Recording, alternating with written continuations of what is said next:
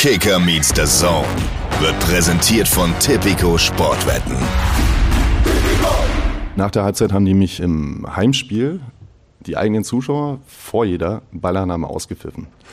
Das war echt in dem Moment natürlich heftig für einen jungen Spieler gerade wie mich.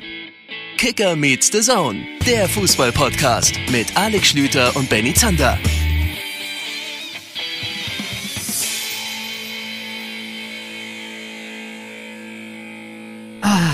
Es ist die Feiertagsedition von Kicker Meets the Zone. Alle machen frei, es ist Tag der deutschen Einheit, es ist der 3. Oktober.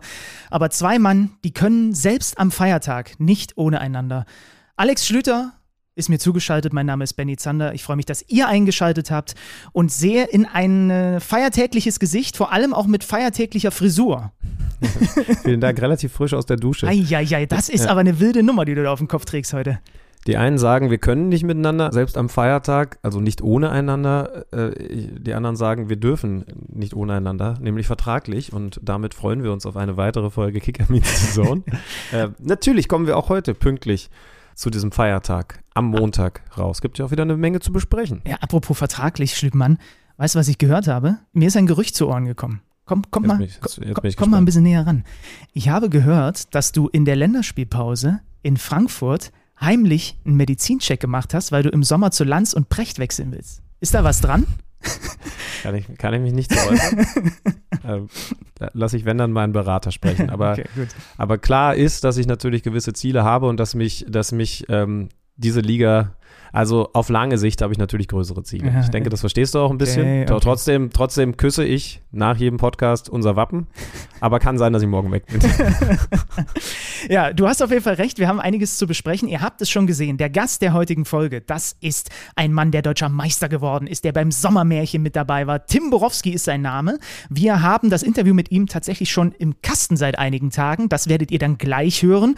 Danach geht es aber natürlich in aller Ausführlichkeit um den sehr interessanten abgelaufenen Bundesligaspieltag. Alex Schüter hat auch mal wieder in einem Bundesliga-Stadion vorbeigeguckt, nämlich in der Allianz Arena. Wir werden äh, ausführlich über die Spiele des Spieltags sprechen und dann noch ein bisschen mehr Fokus legen, Schülmann, auf den glorreichen VfB Stuttgart. Denn da müssen wir schon mal ein bisschen genauer drauf gucken nach dem Wochenende.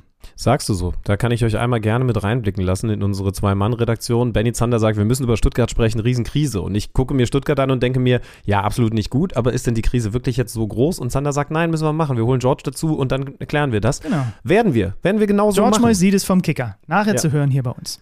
Ja, natürlich die Analyse der einzelnen Spiele, aber wir fangen jetzt, würde ich sagen, an mit unserem, wie gesagt, bereits auf dem Spobis, der Sport-Business-Messe geführten Gespräch mit Tim Borowski. Ich, ich habe es dieses Jahr nur so zweimal verpatzt, dass ich die Spobis gesagt habe, aber es ist ja der Spobis. Warum, weiß ich immer noch nicht, aber ich sage es mittlerweile richtig.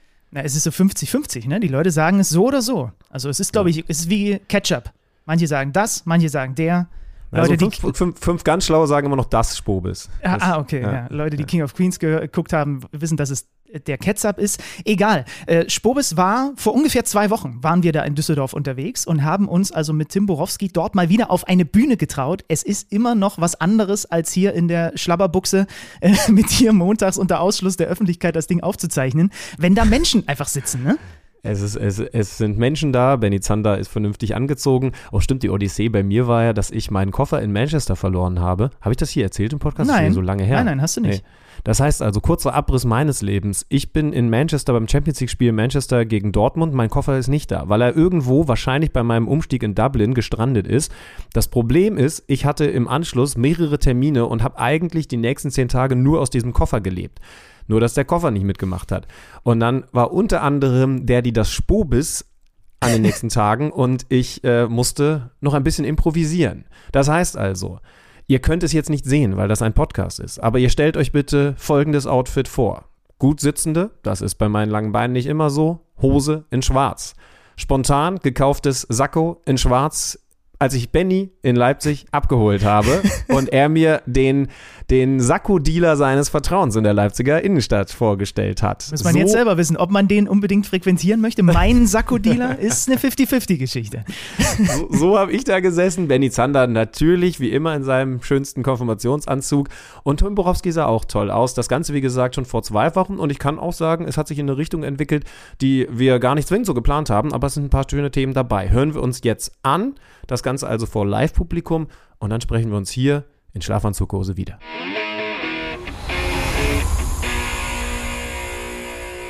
Sie sind jetzt so ruhig geworden, dass wir uns fast veranlasst fühlen, anzufangen.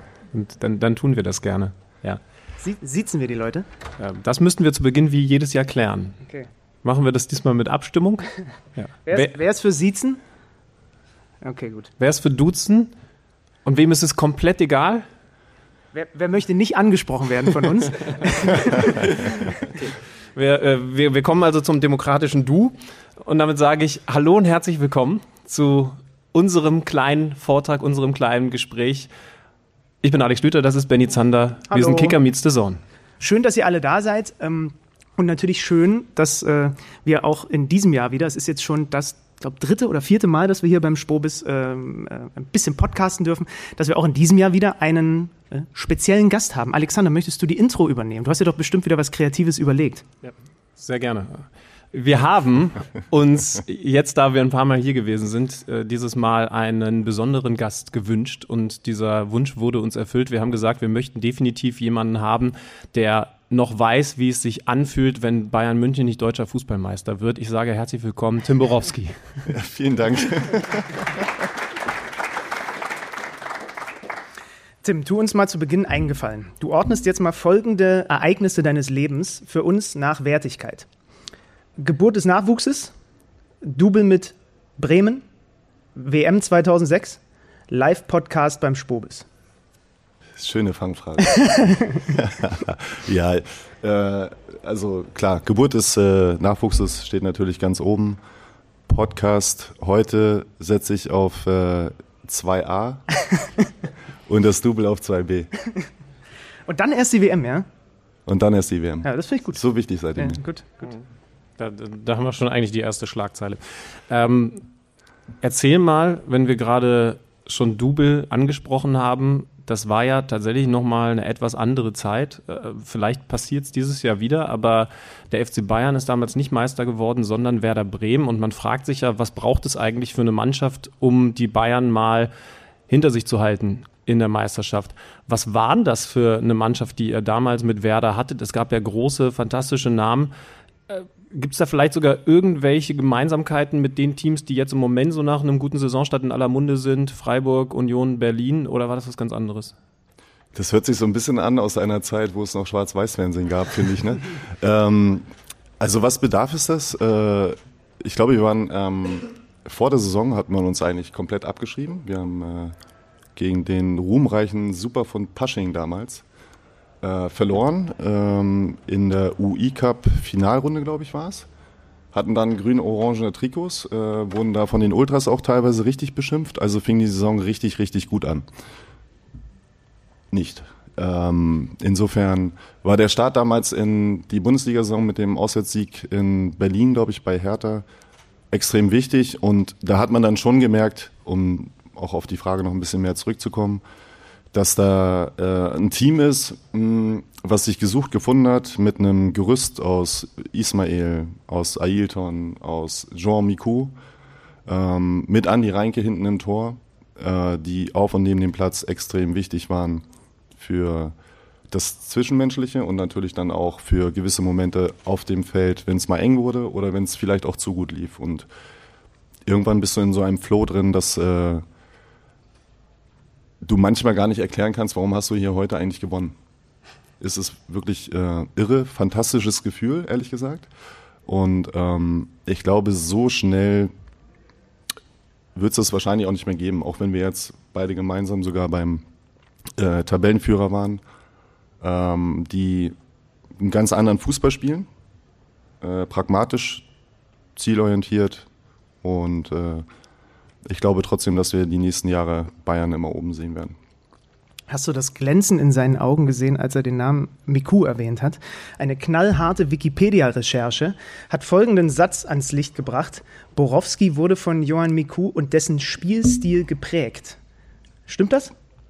Absolut. Also ich habe mir, äh, also man hat ja so Development Needs, äh, hat jeder von uns. Und ich habe relativ schnell festgestellt, äh, spätestens nach dem ersten Training, wo er mich ähm, im 1 gegen 1, äh, also wir haben so ein 4 gegen 4 gespielt, werde ich nie vergessen, ähm, im 1 gegen 1 wirklich dominiert hat, also offensiv als auch defensiv. Und ähm, da war ich so schwer beeindruckt, dass ich gesagt habe, okay, der Typ, der muss irgendwas können. Ähm, nicht umsonst auch der kleine Sidan genannt. Äh, insofern habe ich da ganz, ganz viel mitgenommen, äh, was so Menschenführung angeht, ähm, was das Spielerische angeht, worauf man den Fokus setzen sollte, auch neben dem Platz. Ähm, das war schon beeindruckend, muss ich sagen. Da habe ich ganz, ganz viel mitgenommen. Also eigentlich war das mein Mentor. Aber wie, wie, hat er die Mannschaft geführt als Franzose, der nach Deutschland kommt? Also was waren die konkreten Dinge, die du bei ihm beobachtet hast, die ihn einfach zu so einem natürlichen Leader gemacht haben? Ähm, ja, was so ein Leader eben ausmacht, ne? Also dieses Empathische, dieses Zuhören, dieses trotzdem Einfordern und, und ich nenne es mal Fördern auch, also am Beispiel meiner Person. Ähm, und dann dieser unbedingte Siegeswillen, äh, dieses, dieses Erfolgreichsein, dieses Unterordnen allem was wichtig ist, äh, um eben am Wochenende äh, das, das Spiel zu gewinnen. Ne? Und das hat er also wirklich par excellence ähm, ausgelebt. Es war eine Zeit, da hattet ihr einen Miku auf der 10. Bei Borussia Dortmund war ein Thomas Rositzky. Da sehe ich jetzt keine Parallelen zu Union Berlin, keine zum SC Freiburg. Würdest du dir wünschen, dass es wieder mehr Mannschaften gibt, die, die da auf solche Leute setzen oder ist die Zeit tatsächlich vorbei? Also die Zeit des reinen Spielmachers äh, ist vorbei, glaube ich. Das wird so nicht mehr funktionieren, aber ähm, ich liebe Kreativität und äh, auch Kreativität auf dem Platz. Insofern würde ich mir das schon mehr wünschen, tatsächlich. Ähm, aber man wird es wahrscheinlich immer weniger sehen, weil der Fokus häufig dann doch dieses ja, äh, athletische, dieses Pressing, Gegenpressing-Spiel, das sieht man immer häufiger. Ähm, wahrscheinlich in der Zukunft dann mehr geben wird als dieses Kreative, wie man das vielleicht von Barcelona kennt.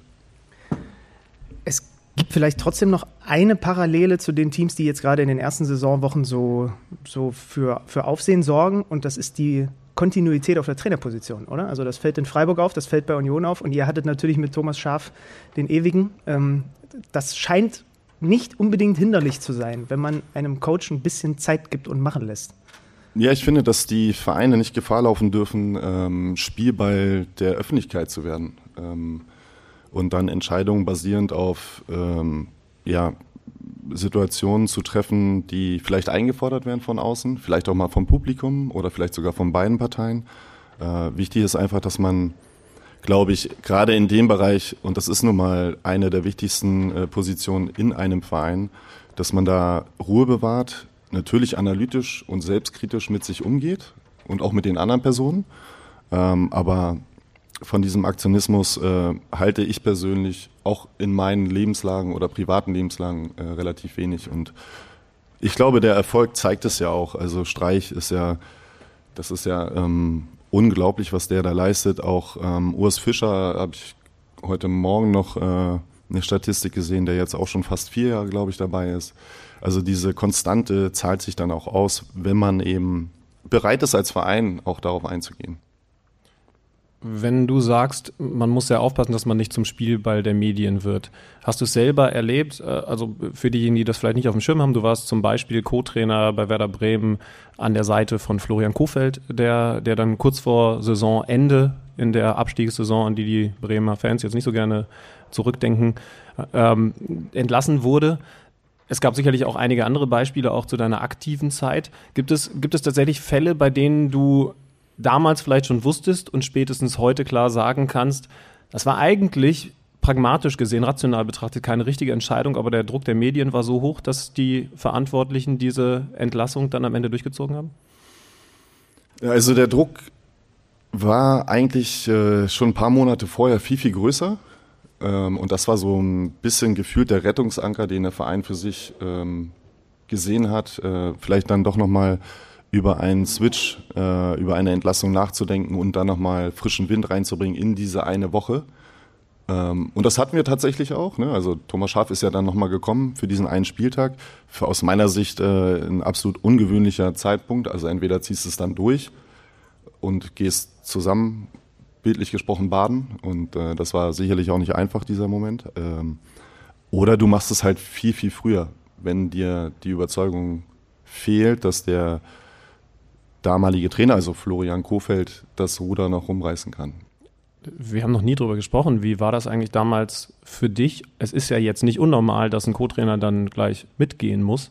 War für dich immer klar, dass du trotzdem bleiben wirst? Oder, oder war tatsächlich auch bei dir, auch in der Phase davor, in der Florian Kofeld extern wie intern unter Druck stand, äh, die Situation heikel? Also ganz ehrlich, äh, stand der Entschluss schon relativ frühzeitig fest bei mir. Also ich hatte eine Vertragsverlängerung vorliegen, habe gesagt, lass uns noch ein bisschen Zeit geben, ein bisschen pokern im Sinne von Zeit gewinnen aus meiner Sicht, also gar nicht um finanzielle Themen oder inhaltliche Themen. Ähm, und für mich, glaube ich, stand, ich glaube, acht Wochen oder, oder neun Wochen vorher fest, dass ich äh, im Sommer dann meinen Vertrag nicht verlängern werde. Unabhängig von welcher Person auch immer. Also so viel zum Thema Druck der Medien. The Zone hatte ich einfach als Medium abgeworben, kann man sagen. Ja, genau. Äh, okay, aber äh, da nochmal nachgefragt, warum stand der Entschluss für dich fest? Also hast du in den Wochen davor, weil das ist ja nun, weiß Gott, für euch da im Trainerteam keine angenehme Saison gewesen. Hast du dir dann einfach irgendwann gedacht, darauf habe ich keinen Bock?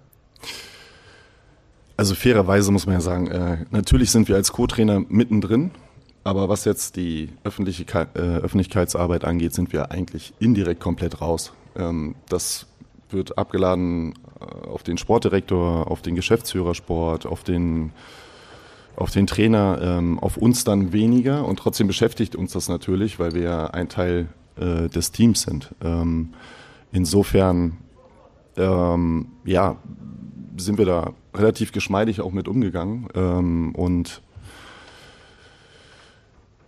das Thema Medien war eigentlich nie bei mir das Problem, weil ich ja eben als Spieler auch groß geworden bin und ich konnte damit umgehen und irgendwann habe ich mal ja so ein bisschen aus dem Nähkästchen ein Spiel gehabt, ein Heimspiel gegen Leverkusen, da war ich 22 Jahre alt, äh, bin reingekommen für Christian Listisch in der 35. Minute, hab äh, voller Energie äh, ja, äh, war voller Energie und dann ging das bis zur Halbzeit ganz gut.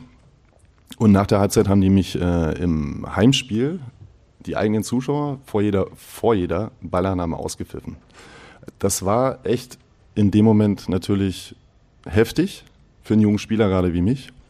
Aber es war eigentlich eins der besten Momente überhaupt, weil du dann für dich äh, so selbstreflektierend sagen konntest, okay, ähm, ist doch nicht alles heile Welt. Ähm, und für mich dann irgendwann festgelegt, okay, egal wie es läuft, ob extrem positiv. Also siehe WM irgendwann mal oder das Double oder eben, wenn es mal extrem negativ laufen sollte, nimm das nicht alles so zu Herzen. Also finde da eine Linie, einen Weg für dich, wo du ähm, weder nach oben extrem ausschlägst noch nach unten. Und das war extrem hilfreich für mich und deswegen hat mich das nicht so tangiert als Co-Trainer, was die Medien damals gesagt haben oder geschrieben haben. Da muss ich nochmal kurz nachfragen, weißt du, was der Grund damals war? Also, also war Listesh jetzt noch mehr Publikumsliebling, als ich das in Erinnerung habe? Oder hast du irgendwie direkt zu Beginn Fehler gemacht, dass sich das Publikum auf dich eingeschossen hat? Nee, ich habe tatsächlich richtig schlecht gespielt. Also ich hätte, äh, also ich war jetzt ja auch ein paar Mal im Stadion. Äh. Du hättest auch einfach Listesh loben können, danke. Das ehrt dich extrem, ja. Ja, ähm, nee, das war einfach äh, ein Tag, äh, ein gebrauchter Tag. Und ähm, Christian war sowieso äh, eigentlich eine Stufe über mir, ähm, weil er von der Qualität her damals schon noch ein Stück weiter war. Und dann ist doch klar, dass dann die Zuschauer eine gewisse Erwartungshaltung haben, die konnte ich nicht erfüllen. Irgendwann hast du sie erfüllt. Hast bei Werder Bremen richtig gute Jahre gehabt. Das Doublejahr als Krönung haben wir angesprochen. Und obwohl die Liga damals ja offensichtlich noch ein bisschen enger war, deutlich enger war, für den neutralen Zuschauer herrlich eng, bist du dann dem Ruf des FC Bayern gefolgt. Warum? Gut recherchiert. Warum? Weil ich sag's, auch da habe ich eine kleine Geschichte zu. Äh, nach der WM 2006 habe ich meinen Berater damals angerufen, habe ihn gefragt, sag mal, was ist denn jetzt eigentlich? Dann kam am anderen Ende der Leitung, was meinst du genau, Tim? Ähm, ich meine, ja, hat Uli Hoeneß sich jetzt gemeldet oder hat er sich jetzt nicht gemeldet? Da sagt er, nee, hat er sich leider nicht. Ich so, ja gut, dann fahre ich jetzt in Urlaub, fokussiere mich weiter auf Werder Bremen. Ähm, Und dann kam irgendwann 2008 der Anruf auf dem Heimweg nach einem Training und äh, das war immer mein Ziel. Und ganz ehrlich, um das auch mal plakativ so ein bisschen zu beschreiben, ich finde das irgendwie, und das merke ich auch an meinem eigenen Nachwuchs und den Freunden von dem eigenen Nachwuchs, äh, wenn du das so auf der eigenen Autogrammkarte stehen hast, dass du ähm, Bundesliga gespielt hast, Länderspiele gemacht hast und auch FC Bayern als Stempel drauf hast, finde ich das schon ganz cool, ehrlich gesagt. Wir haben tatsächlich überlegt, wie, wie groß wir das Thema machen, weil man dich ja doch eigentlich eher mit Werder Bremen verbindet, weil du viel länger gewesen bist, bist ja dann auch zurückgegangen. Äh, aber du hattest eben dieses eine Jahr beim FC Bayern, bist dann äh, fast ausschließlich, glaube ich, von der Bank gekommen als, als Einwechselspieler. Das hat nicht funktioniert. Würdest du sagen, du bist gescheitert? Absolut nicht gescheitert, definitiv nicht. Ähm, klar habe ich äh, andere Vorstellungen gehabt und ich bin auch mit dem Selbstbewusstsein dahin, dass ich spielen muss, also Stammspieler bin. Das äh, hat sich dann nicht so äh, bewerkstelligt, aber ähm, es war auf jeden Fall kein verlorenes Jahr. Also was wir da erleben konnten, durften, ähm, welchen, welche Gespräche ich auch geführt habe, teilweise dann mit einem Uli Hoeneß als Beispiel, äh, das sucht seinesgleichen. Und ähm, da muss ich schon sagen, da ist FC Bayern München, so wie ich den Club kennengelernt habe, was extrem Besonderes, weil sie eben auch äh, eine menschliche Note haben. Oder hatten äh, in der Zeit. Ich wollte gerade sagen, hat sich auch ein bisschen was verändert. Ja, hat sich ein bisschen was verändert, was ja auch wichtig ist und auch normal ist, aber äh, der Verein wird größer, ähm, die Summen werden größer, äh, die Aufgabenfelder werden breiter und ähm, klar musst du dann deine Strategien und deine Vision natürlich auch anpassen oder eben ausbauen und natürlich wird dann ein Club wie Bayern München und auch wie Werder Bremen im Übrigen äh, immer größer und größer. Ähm, ja. Kannst du, was diese Gespräche mit, mit, mit Uli Hoeneß angeht, ein bisschen aus dem, aus dem Nähkästchen planen? Also hat er dich zum Beispiel zur Seite genommen, als du dann immer wieder, in Anführungsstrichen, nur von der Bank kamst? Oder worum ging, oder ging es ja um ganz andere Sachen? Ja, sowohl als auch, ne? Also auch sportliche Themen, bleib ruhig, äh, du wirst schon deinen Weg gehen, bis hin zu am Ende des Jahres dann äh, Manager, Manager Du war das dann immer. Äh, ich will. Das merken wir uns hier für den Spobis. genau. Ich, äh, ich will wieder zurück. Dann habe ich ihn abends angerufen, um halb zehn, glaube ich, war das, äh, in München Sollen. Da habe ich gelebt mit meiner Familie und dann sagt er so, du, Mensch, Tim, alles kein Problem, du weißt, wo ich wohne. 45 Minuten Fahrzeit, dann komm vorbei. 22.15 Uhr, ich glaube, Uli hatte auch schon ein Glas Rotwein, würde ich sagen. Ähm, und dann haben wir uns da bis, bis 1 Uhr nachts, ja, vielleicht sogar 2 Uhr nachts haben wir uns unterhalten. Und dann sagt er ganz ehrlich, als Kaufmann natürlich auch irgendwo ein Stück weit, du, ich kann dich nach Tottenham oder zu Tottenham verkaufen für, ich da, weiß gar nicht, 15 Millionen Euro. Ähm, dann habe ich gesagt, ach scheiße, Strategie geht nicht so richtig auf. Musste irgendwie eine kleine Planänderung einbauen. Und dann habe ich ihm gesagt, auch ganz klar vermittelt, dass äh, ich nur zurück möchte nach, nach Bremen, zu Werder Bremen und äh, dass das mehr eine Entscheidung ist, natürlich sportlich, aber viel mehr auch äh, familiär. Und das hat er mir ermöglicht. Und es hat nicht, also England hat nicht ein bisschen zumindest im Fuß gejuckt? In der Nachbetrachtung schon, e-, ehrlich gesagt. Äh, Tottenham war damals nicht so groß, wie es jetzt ist, aber äh, die Erfahrung hätte man mitnehmen müssen, eigentlich, tatsächlich. Aber ich bin ganz ehrlich, äh, bin nun, ähm, ist jetzt noch gar nicht so rübergekommen, extremer Familienmensch. Und da ist mir die Familie wichtig oder vielleicht so, sogar wichtiger, die regelmäßig zu sehen. Und das war in München nicht der Fall. Und das war für mich keine Option. Und die Regelmäßigkeit hätte sich mit dem Englandwechsel nicht verändert. Stichwort Erfahrung. Du bist über die guten Leistungen dann auch irgendwann in die Nationalmannschaft gekommen, hast Jürgen Klinsmann da sehr aktiv miterlebt. Da gibt es ja nun unterschiedlichste Meinungen drüber.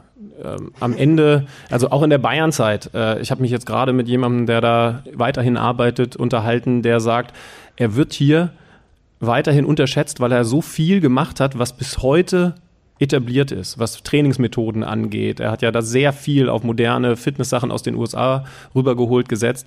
Äh, hast du das auch so erlebt? Also hast du mit Jürgen Klinsmann nochmal neue Erfahrungen in solchen Bereichen gesammelt? Der hat eigentlich einen fantastischen Job gemacht. äh, Jürgen Klinsmann, sowohl in der Nationalmannschaft als, ich nenne es jetzt mal Projektmanager, als auch äh, dann im Nachgang in München. Und ähm, einige Leute sagen ja sogar, selbst in Berlin war das so, obwohl er da ein bisschen unrühmlich gegangen worden ist. Ähm, aber der hat einfach ein Näschen für die Situation in den Verein, ne? Status quo, was muss verändert werden, was muss bleiben, weil es gut ist. Und er hat da so viele neue Ideen mit reingebracht, auch Infrastrukturthemen alleine schon bei Bayern München, von denen die heute noch. Äh, das wird wahrscheinlich kaum einer gerne zugeben wollen aus dem Münchner Raum, aber es ist tatsächlich so. Und, ähm, und selbst beim DFB hat er so viel verändert, äh, so viel neuen Schwung auch reingebracht, ähm, neue Ideen, neue Ansätze, cross-funktional, äh, aus anderen Sportarten halt auch, ähm, was man ja heute immer, immer mehr sieht, selbst in, in der Kreisliga C werden die Deuserbänder jetzt rausgeholt und äh, ich weiß noch 2004 sind wir zusammengekommen, da haben die in Berlin auf dem, wie heißt das, Marienfeld, glaube ich, ne? Mhm. Hinten haben wir trainiert, da haben die uns ausgelacht. Ähm, und ja, also da muss man wirklich sagen, hat er ganz, ganz viel neue Ideen, neuen Schwung reingebracht und diese Frage wurde mir vor ein paar Tagen schon mal gestellt und ich finde, er ist ein extrem guter Projektmanager, Verband, Nationalmannschaften.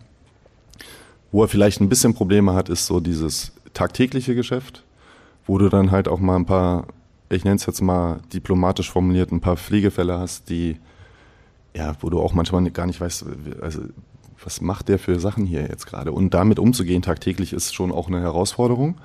Da musst du auch ein Typ sein, der damit umgehen kann. Äh, und ich glaube, da ist Jürgen nicht ganz so stark wie in allen anderen Bereichen. Es wirkte damals bei diesem Sommermärchen 2006 so, als hättet ihr nicht so viele Pflegefälle gehabt. Es wirkte alles ganz, oh, okay, dann gehen die Augenbrauen hoch. Du kannst gerne natürlich äh, immer intervenieren und reingrätschen, wie du es früher gemacht hast. Ähm, wir haben das alle so, glaube ich, äh, alle auch hier im Raum als so ein besonderes Ereignis abgespeichert.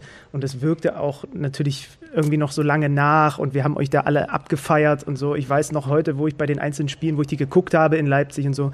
Ähm, aber ist da auch das, was so von außen oder was nach außen so wirkte, ist da wirklich auch so eine, so eine Bande entstanden in diesem Turnier? Also wenn du heute irgendwelche von den Jungs triffst, dann geht, gehen direkt die Mundwinkel nach oben, weil man sofort Bilder von damals in den Kopf bekommt. Du musst sie nur sehen. Ich glaube, man sieht das jetzt auch, oder? Also äh, ja, natürlich ist das so. Ne? Und äh, alles dabei, alle Charaktere dabei. Und dann war das bei mir noch eine Zeit, die gibt es ja heute gar nicht mehr so richtig wo noch ein paar Alpha-Tiere dabei waren. Selbst die haben sich in diese Gruppe integriert, um diesem ja, großen Ziel äh, ähm, ja, sich da selbst unterzuordnen, einzuordnen und trotzdem zu führen äh, in den Bereichen. Und ähm, ja, Alpha-Tiere, ne? also ihr kennt wahrscheinlich noch die Konstellation, Lehmann, Kahn, äh, Michael Ballack war noch dabei, also ähm, alles Alpha-Tiere, Leader-Typen, die ähm, ja auch ihren Anspruch hatten. Aber wie du das so schön formuliert hast, wir sind äh, miteinander gewachsen äh, in den, ich glaube, sieben oder acht Wochen, auch getragen durch die Euphorie, fairerweise, durch den unfassbaren Sommer auch. Ähm, und das waren, da waren viele Gänsehautmomente dabei und äh, da sind äh, der Lange, also Per Mertesacker und ich, äh, ab und zu dann auch mal mit einem Leihwagen durch Berlin geheizt, äh, um die Stimmung so ein bisschen aufzusaugen und dann am Ende ehrlicherweise auch mal einen ordentlichen Snickers zu essen. Wobei, da muss ich jetzt den Moment ergreifen und die Zuschauer und die Zuhörer auf eine Sache hinweisen, die vielleicht nicht jeder auf dem Schirm hat. Äh, jetzt haben wir ja über Tim Borowski schon einiges Schönes erfahren. Ich weiß nicht, ob alle von euch wissen, dieser Mann ist, und das ist dann im Ranking sicherlich auch weit oben anzusiedeln, auch noch ein Nutella-Boy. Oh Mann, jetzt holst du das raus. wir sind hier auf dem Spobis, wir wollen natürlich auch über solche Themen reden. Ähm, kennt ihr den Nutella-Boy-Fluch? den es in der Nationalmannschaft gegeben hat. Also es ist tatsächlich so, Benny, die Recherchemaschine, hat gestern nochmal nachgehakt, dass es eine Menge Leute gibt, die im Rahmen der Nationalmannschaft bei diesen Werbespots dabei gewesen sind. Und wir haben eventuell gestern Abend im Hotelzimmer auch nochmal einen mit dir in der Hauptrolle genüsslich verzerrt, äh, wie du mit dem Nutella-Glas. Und tatsächlich sind viele von denen, die in dem Spot mitgespielt haben, dann relativ schnell raus gewesen aus der Nationalmannschaft. Der Fluch hat dich so nicht getroffen, ne?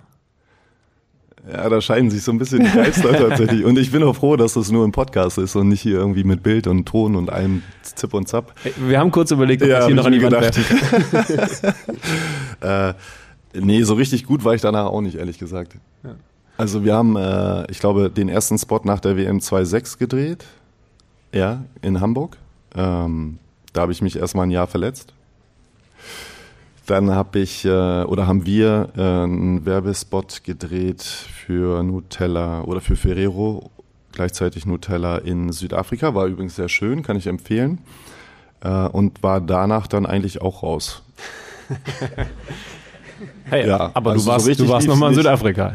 Ich war nochmal in Südafrika, ja. Das war also wahrscheinlich also ich, das Beste an allem. Ja, ich, ich kann kurz zusammenfassen, der Spot und deine Rolle gingen ungefähr so, du saßt mit Kevin Kurani, mit Oh, wer was noch? Was? Timo Hildebrand? Jetzt bin ich mir nicht mehr Marcel, ganz sicher. Marcel Jansen. Marcel Jansen war dabei, tragende Rolle. Ich glaube, er wurde dann auch für den Oscar nominiert.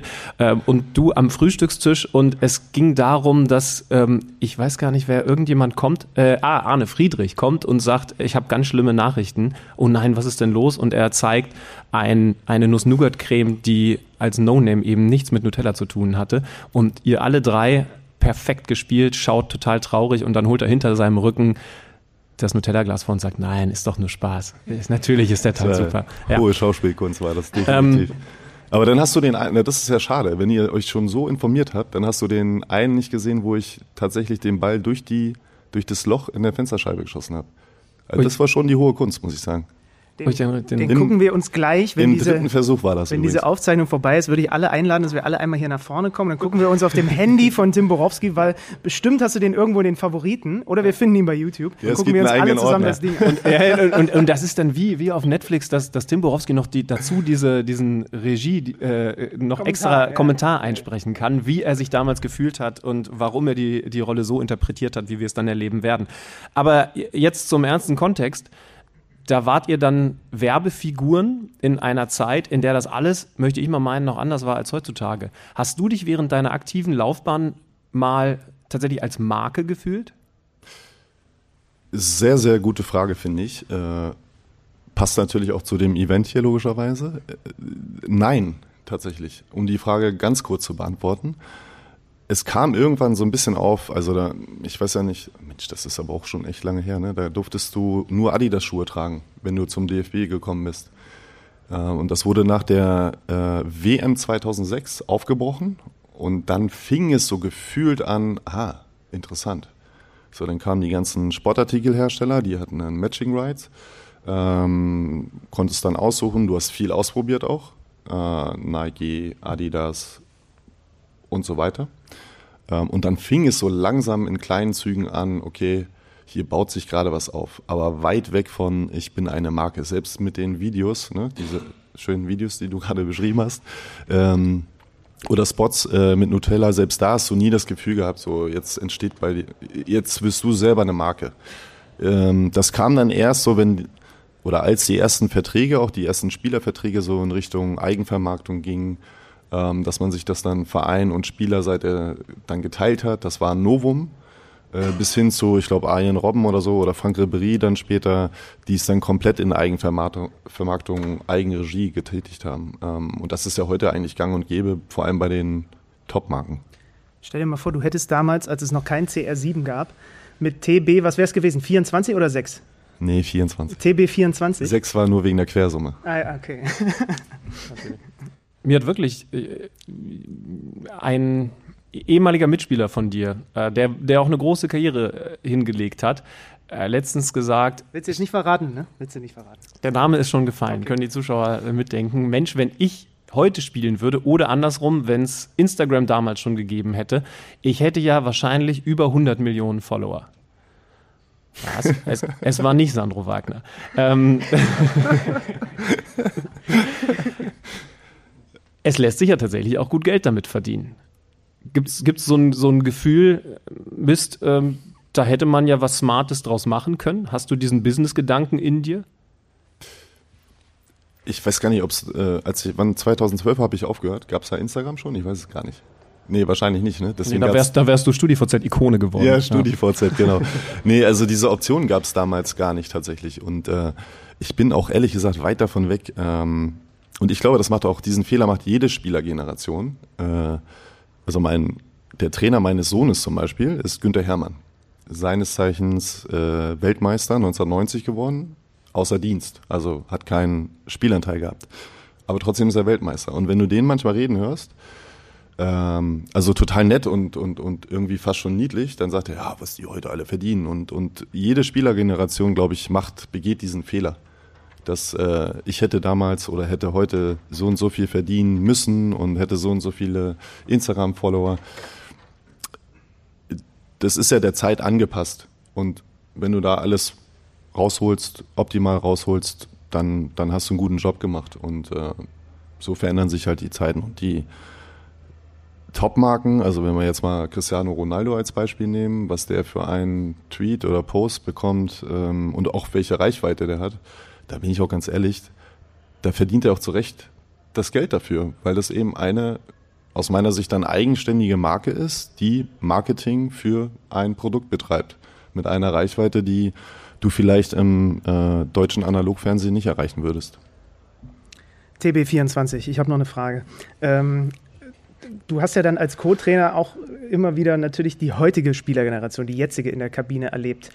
Gibt es eine Sache, die die besonders von deiner aktiven Zeit unterscheidet? Oder ist es eigentlich das Gleiche, nur dass die alle im Schnitt fünf Jahre jünger sind? Oder sieben oder so? Ja, also das hat sich tatsächlich verändert. Also wie früh die Spieler auch schon fertig körperlich reinkommen in das Bundesliga-Geschäft oder internationale Geschäft. Äh, jetzt am Wochenende in England waren 15-Jähriger, glaube ich unfassbar. Hätte ich, also ich dachte, ich habe mich verlesen oder so, musste da dreimal raufschauen. Aber die sind natürlich auch alle so präpariert. Also ich mit 15, ich weiß gar nicht, habe wahrscheinlich noch, ähm,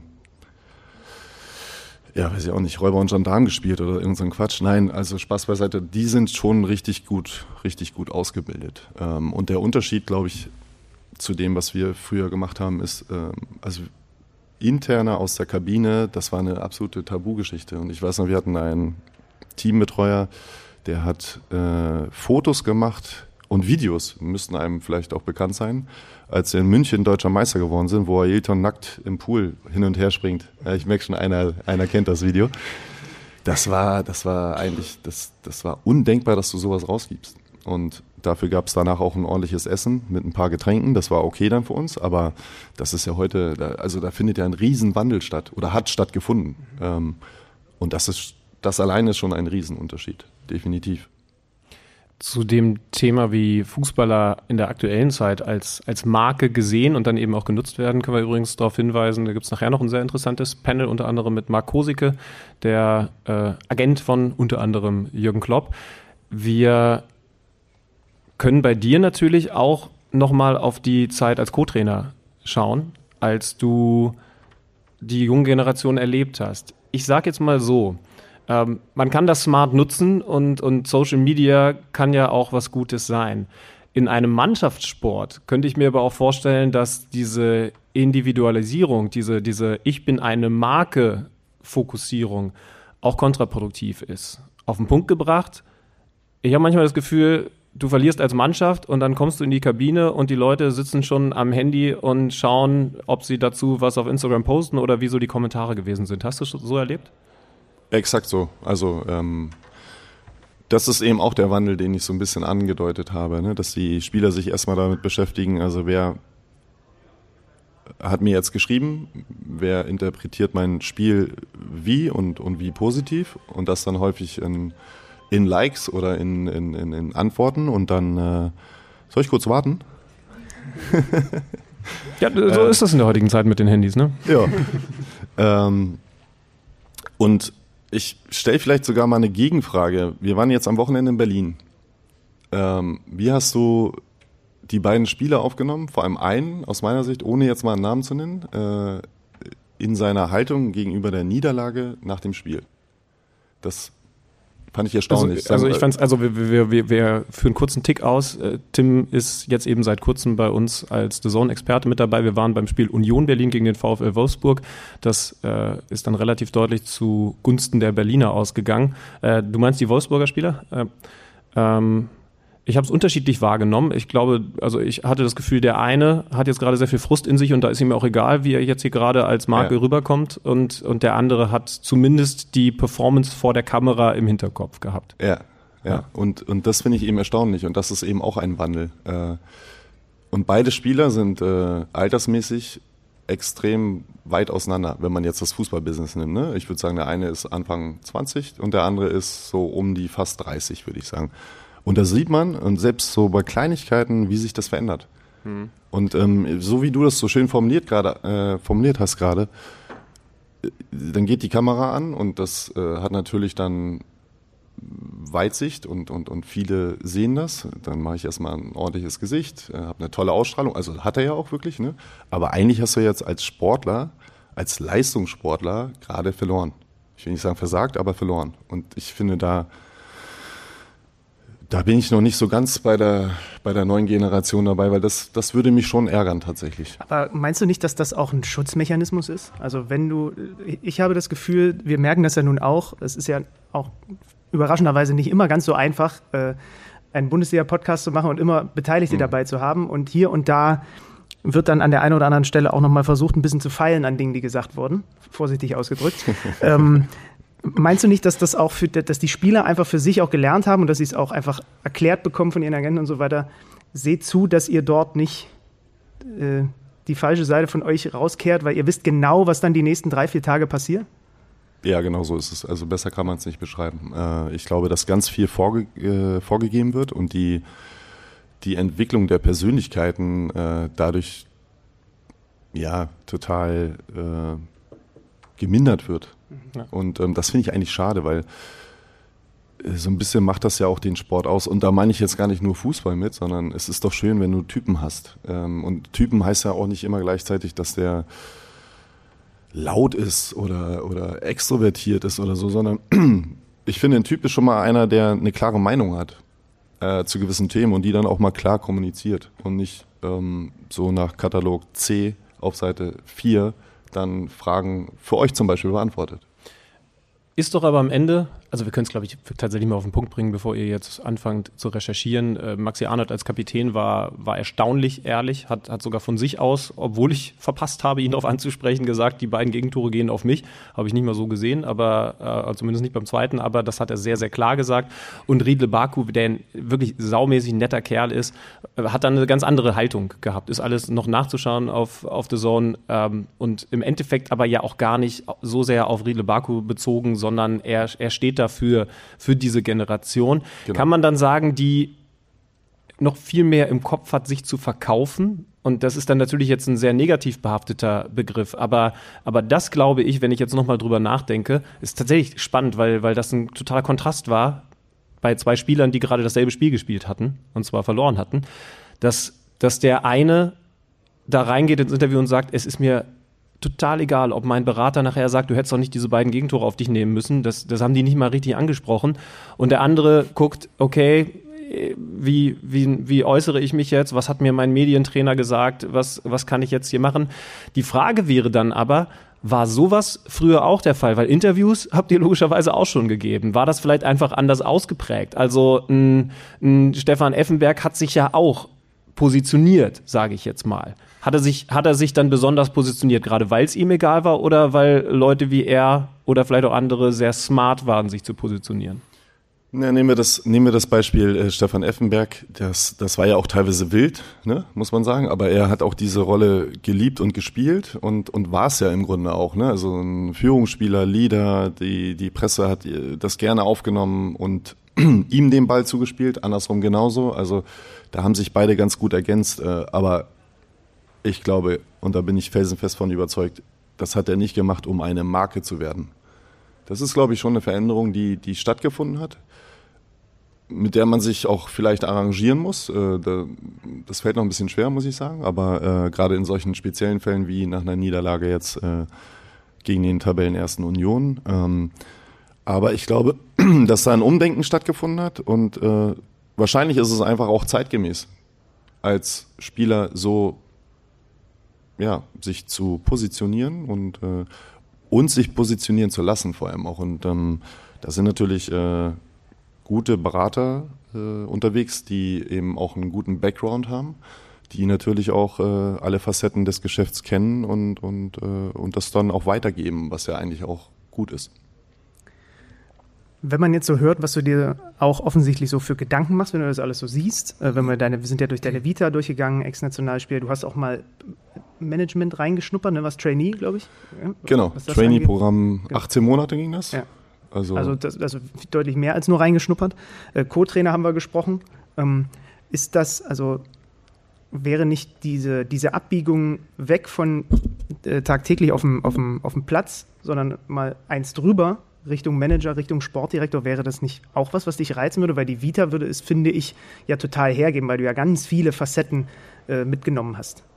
Ja, das war eigentlich auch immer mein Anspruch. Also genau in den Bereichen nach der Karriere ähm, sich breit und richtig gut aufzustellen. Und dazu gehörte aus meiner Sicht auch dieses Management-Trainee, wo ich ähm, Klaus Febri, den wahrscheinlich auch einige hier im Raum kennen, äh, sehr dankbar bin, dass wir das zusammen mit der mit dem Verein dann äh, ja umgesetzt haben. Äh, super spannendes Thema. Also hast du bei Bremen quasi gemacht, ne? Ja, Ähm, habe dann eine Hospitation bei Mondelez gehabt, äh, war an der Jacobs University, äh, habe da die Jungspunde gesehen, ähm, was die äh, auch schon echt drauf haben, äh, mit 17, 18, 19 äh, aus aller Herren Länder, tolle Zeit.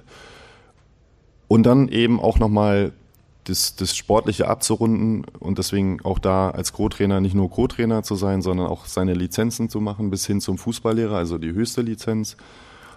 Und ich glaube, dann, dann, dann deckst du ein gutes Paket ab, was mir immer so als Vision ähm, vorschwebte. Und äh, das waren natürlich dann auch äh, natürlich intensive Momente, aber die haben wir ja alle irgendwo ein Stück weit. Dann beißt du mal auf die Zähne, dann hast du halt mal nur drei oder vier Stunden Schlaf in der Nacht und äh, weißt aber, wofür du das machst. Und ähm, das war mir wichtig, das habe ich durchgezogen.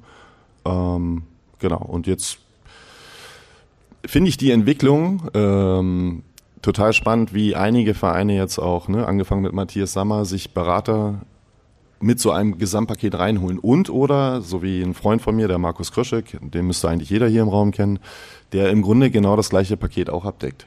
Ähm, also Spieler gewesen, äh, Co-Trainer gewesen unter, unter Roger Schmidt in Leverkusen. Ja, und ist, das, und ist dann in diese Management-Ebene reingegangen, um eben was zu entwickeln. Und da habe ich eben extreme Lust drauf, da bin ich ganz ehrlich, äh, was zu entwickeln und, ähm, und dann in dem Bereich, in dem ich mich wohlfühle und wo ich richtig Passion drin habe. Ich merke schon, ich, ich sollte die Zeit genießen, in, in der ich mit dir als Experte über die Spiele reden kann und irgendwann darf, muss, will ich dir dann wieder die Fragen stellen, warum, warum du unter medialem Druck diesen Trainer rausgeschmissen hast als Sportdirektor von Vereinen. Aber im Zweifel vergisst du eh die entscheidende Frage, haben wir gerade gemerkt, von daher ist es auch nicht so schlimm. Ansonsten sagen wir einfach Danke für die Aufmerksamkeit. Ja, vielen Dank. Vielen Dank an alle. Tim, danke. Danke, Tim. Danke euch.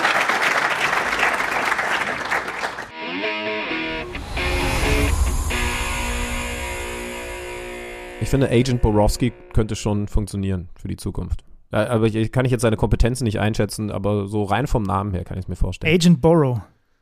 Agent TB24. Ja. Also wenn ich in meine Verhandlungen mit Lanz und Brecht gehe, dann kann ich euch jetzt, liebe Leute, schon mal sagen, ruft Agent Borrow an. Und dann bin ich auch bereit für alles, einfach nur, weil ich Bock habe, diesen Satz zu sagen. Melden Sie sich bitte bei meinem Agent, Agent Borrow. Hey, liebe Hörer, Hörerinnen, merkt ihr eigentlich, wie das jedes Mal so ein Stich in mein Herz ist, den ich mit so einem lauten Lachen versuche zu über, übertünchen, wenn Alex von Lanz und Precht redet? Du bist auch so ein meinungsstarker Schnöse. Ich sehe dich da in der Position. Ja, aber auf, auf welcher bin ich einfach der, der, der Dritte dazwischen? Du bist der, der Ähm, für die Technik verantwortlich ist. Okay, also vielen Dank nochmal an Tim Borowski an dieser Stelle. Ähm, und dann finden wir langsam den Umschwung in die unmittelbare Aktualität, oder? Würde ich auch sagen. Würde ich auch sagen. Ich war am Freitag in der Allianz Arena, du hast es vorhin schon angesprochen, ähm, habe gesehen, dass die Bayern nach vier Bundesligaspielen ohne Sieg, ich sage es ein letztes Mal, denn wahrscheinlich passiert es nicht so schnell wieder, dann doch wieder gewinnen konnten. Das Ganze zum Auftakt dieses achten Spieltags gegen die ebenfalls, das ist heute unser Lieblingswort, krisengeschüttelten Leverkusener. Es war ein Spiel, in dem man im Grunde spätestens nach drei Minuten gemerkt hat, das wird heute mal wieder ein klassisches Bayern-Spiel. Und dabei wusste man vorher natürlich überhaupt gar nicht, ob vielleicht nach einer Niederlage gegen Leverkusen sogar über den Namen Julian Nagelsmann geredet wird. Wobei, hey, wir sind in den Sportmedien, natürlich wurde vorher schon über den Namen geredet. Aber das war interessant, ne? seine, seine Reaktion auf der Pressekonferenz zur sehr anhaltenden Kritik, vor allem an ihm selbst, oder dass halt sehr, sehr viel äh, über ihn gesprochen wurde. Zitat: Ich habe sehr oft meinen Namen gelesen, wenig andere Namen. Ich bin nicht für alles verantwortlich. Und ich sag dir ehrlich, ich habe so ein bisschen die Länderspielpause äh, auch genutzt, um nochmal so ein paar Zahlen mir aus der Liga einfach anzugucken, um über bestimmte Dinge nochmal ein besseres Gefühl zu bekommen und nicht immer nur so drauf loszupoltern. Und ich kann den verstehen, weil wenn du dir angeguckt hast bis dahin, was die Bayern in der, in der Saison gemacht haben, dass sie neun Torschüsse pro Tor gebraucht haben, dass sie in diesen vier Spielen, die dann ihm ja vor allem angelastet wurden, eine Chancenverwertung von sechs Prozent hatten, dann kommst du irgendwann an den Punkt, dass du dir schon auch denkst, okay, ich habe das in diesem Podcast schon ein paar Mal gesagt.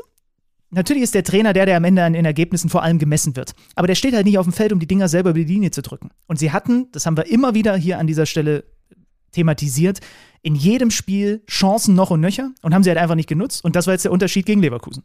Wobei, einmal müssen wir da noch drauf schauen, äh, der, der genaue Unterschied, wir haben es bei uns in, in der Vorberichterstattung auch nochmal aufgegliedert, ist tatsächlich da, dass sie weniger Großchancen hatten in diesen letzten vier Spielen, die sie nicht gewonnen haben, aber von diesen weniger Chancen auch noch mal viel weniger genutzt haben. Genau. Also genau, ja. es ist jetzt nicht so, dass es genau, weil wir wollten natürlich auch hingucken, was, was ist denn jetzt der Grund? Ist es einfach so, dass sie weiter so spielen wie vorher, als sie die Liga kurz und klein geschossen haben und jetzt die Dinger nicht mehr machen? Nee, sie haben sich schon weniger rausgespielt, aber dafür dann noch, noch mal weniger genutzt. Das war, das war so der Doppeltenor.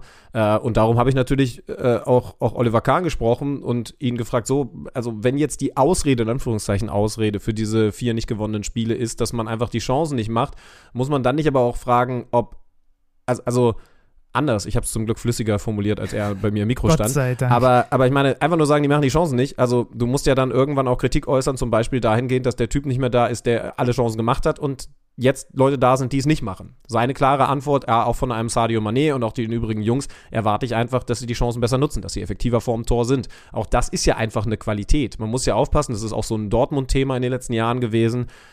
Es ist eine Qualität, dass man sich Chancen erspielt.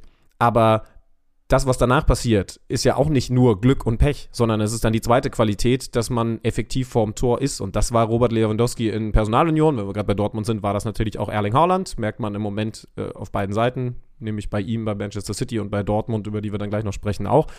Aber er hat klar gesagt, nee, das muss besser werden und wurde es dann ja jetzt auch. Was das ganz Besondere an diesem Spiel, an diesem Sieg der Bayern war, auch aus der Sicht von Julian Nagelsmann, dass die Art und Weise, wie die Bayern dann jetzt mal wieder Tore geschossen haben, komplett nach seinem Plan gelaufen ist. Also ich, ich sage ja ganz ehrlich, ich glaube, dass Julian Nagelsmann ein hochtalentierter Trainer ist. Ich glaube, dass er Weltklasse ist, weil er in der Lage ist, bei, bei allem Ego, das dann dazugehört, zwei Wochen zu nutzen in so einer Länderspielpause und sich komplett zu hinterfragen und eben mit sich selbst am allerhärtesten ins Gericht zu Man gehen. muss auch dazu zu schauen, sagen- dass er auch andere natürlich kritisiert und dass man andere damit reinholt und eben auch Leistung fordert, aber der ist komplett mit sich ins Gericht gegangen und ich, ich weiß, er hat ja, hat er glaube ich sogar gesagt, ne, er hat mit einigen Leuten telefoniert. Ich weiß jetzt ein paar Leute, mit denen er telefoniert hat, da würde man mit den Ohren schlackern. Also das sind schon dann Berater von höchster Stelle, mit denen er dann ehrlich über seine Arbeit redet.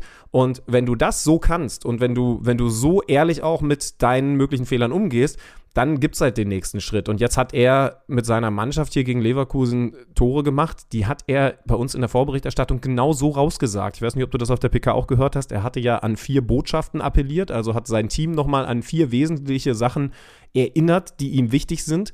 Äh, Ich habe dann, das ist dann auch meine Aufgabe für, für morgen, Dienstag, weil wir sie ja wieder in der Champions League in der Allianz Arena haben. Ich habe dann äh, versucht, diese vier Botschaften rauszufinden. Ich bin bis zu zweien gekommen. Ähm, die anderen beiden gilt es noch zu ergründen. Äh, Also die ersten beiden konnten wir ihm entlocken. Das ist einmal Positionstreue und die Tiefe. Und gerade wie man diese Tiefe herstellt, schau dich nochmal das erste und das zweite Tor an. Stürmer kommt entgegen und dahinter öffnet sich der Raum, weil der Innenverteidiger gezogen wurde. Das sagt er bei uns vorher am Mikro. Und das erste und das zweite Tor fallen genauso. Ist ja besonders bemerkenswert. Man kann jetzt darüber diskutieren. Vielleicht war das mit dieser Länderspielpause. Gut, okay, die deutschen Nationalspieler haben sich da jetzt nicht mit Ruhm bekleckert, muss man auch dazu sagen, in der Nations League.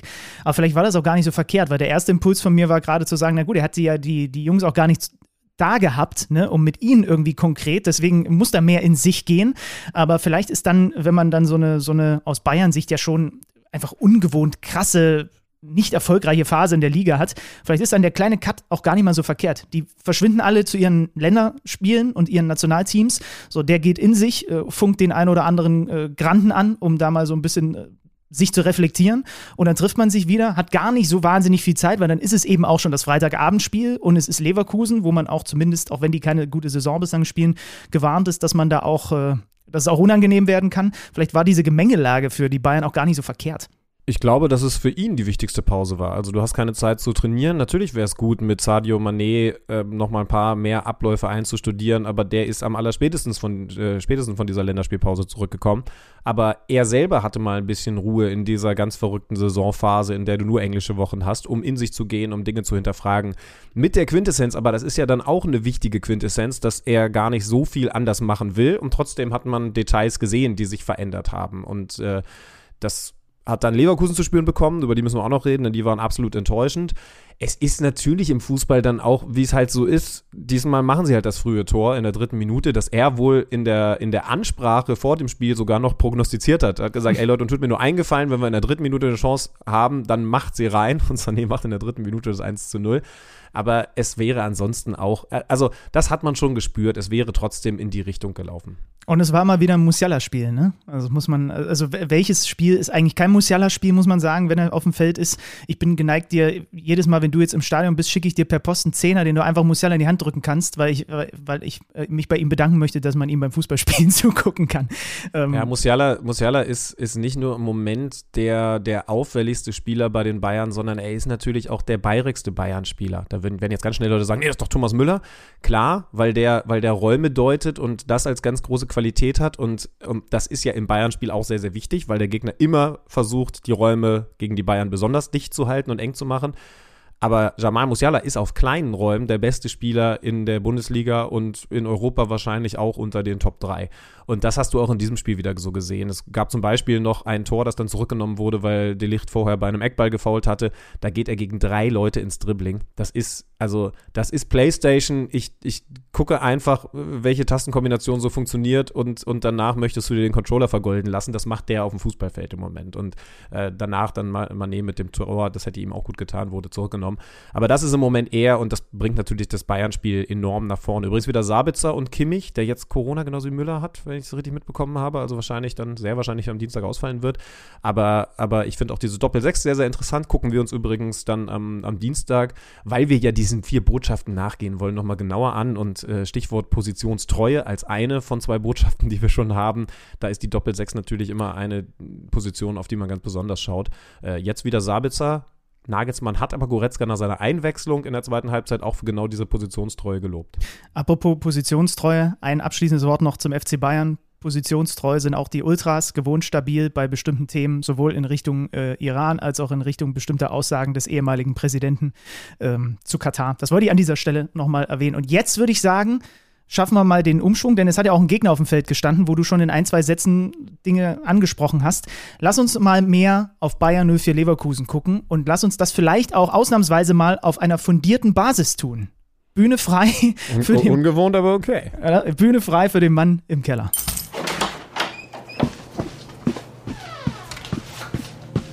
Neues aus dem Datenkeller. Präsentiert von Tipico Sportwetten. Bayer 04 Leverkusen spielt mit nur fünf Punkten nach acht Spieltagen die zweitschlechteste Saison ihrer Bundesliga-Geschichte. Nur in der Saison 1982-83 hatten sie zu diesem Zeitpunkt weniger Punkte auf dem Konto, damals waren es sogar nur vier Punkte. Einer der Gründe für die Bayer-Krise ist dabei ganz klar die mangelhafte Verwertung von Großchancen. Mit einer Großchancenverwertung von 21,4% liegt Bayer auf Platz 18 der Liga. In den letzten zehn Jahren hatte Leverkusen zudem nie eine so schlechte Großchancenverwertung wie in dieser Saison. In der Vorsaison lag die Quote noch bei 50 Prozent. Aber nicht nur die Offensive von Leverkusen steckt in der Krise, auch die Defensive bereitet noch einige Probleme.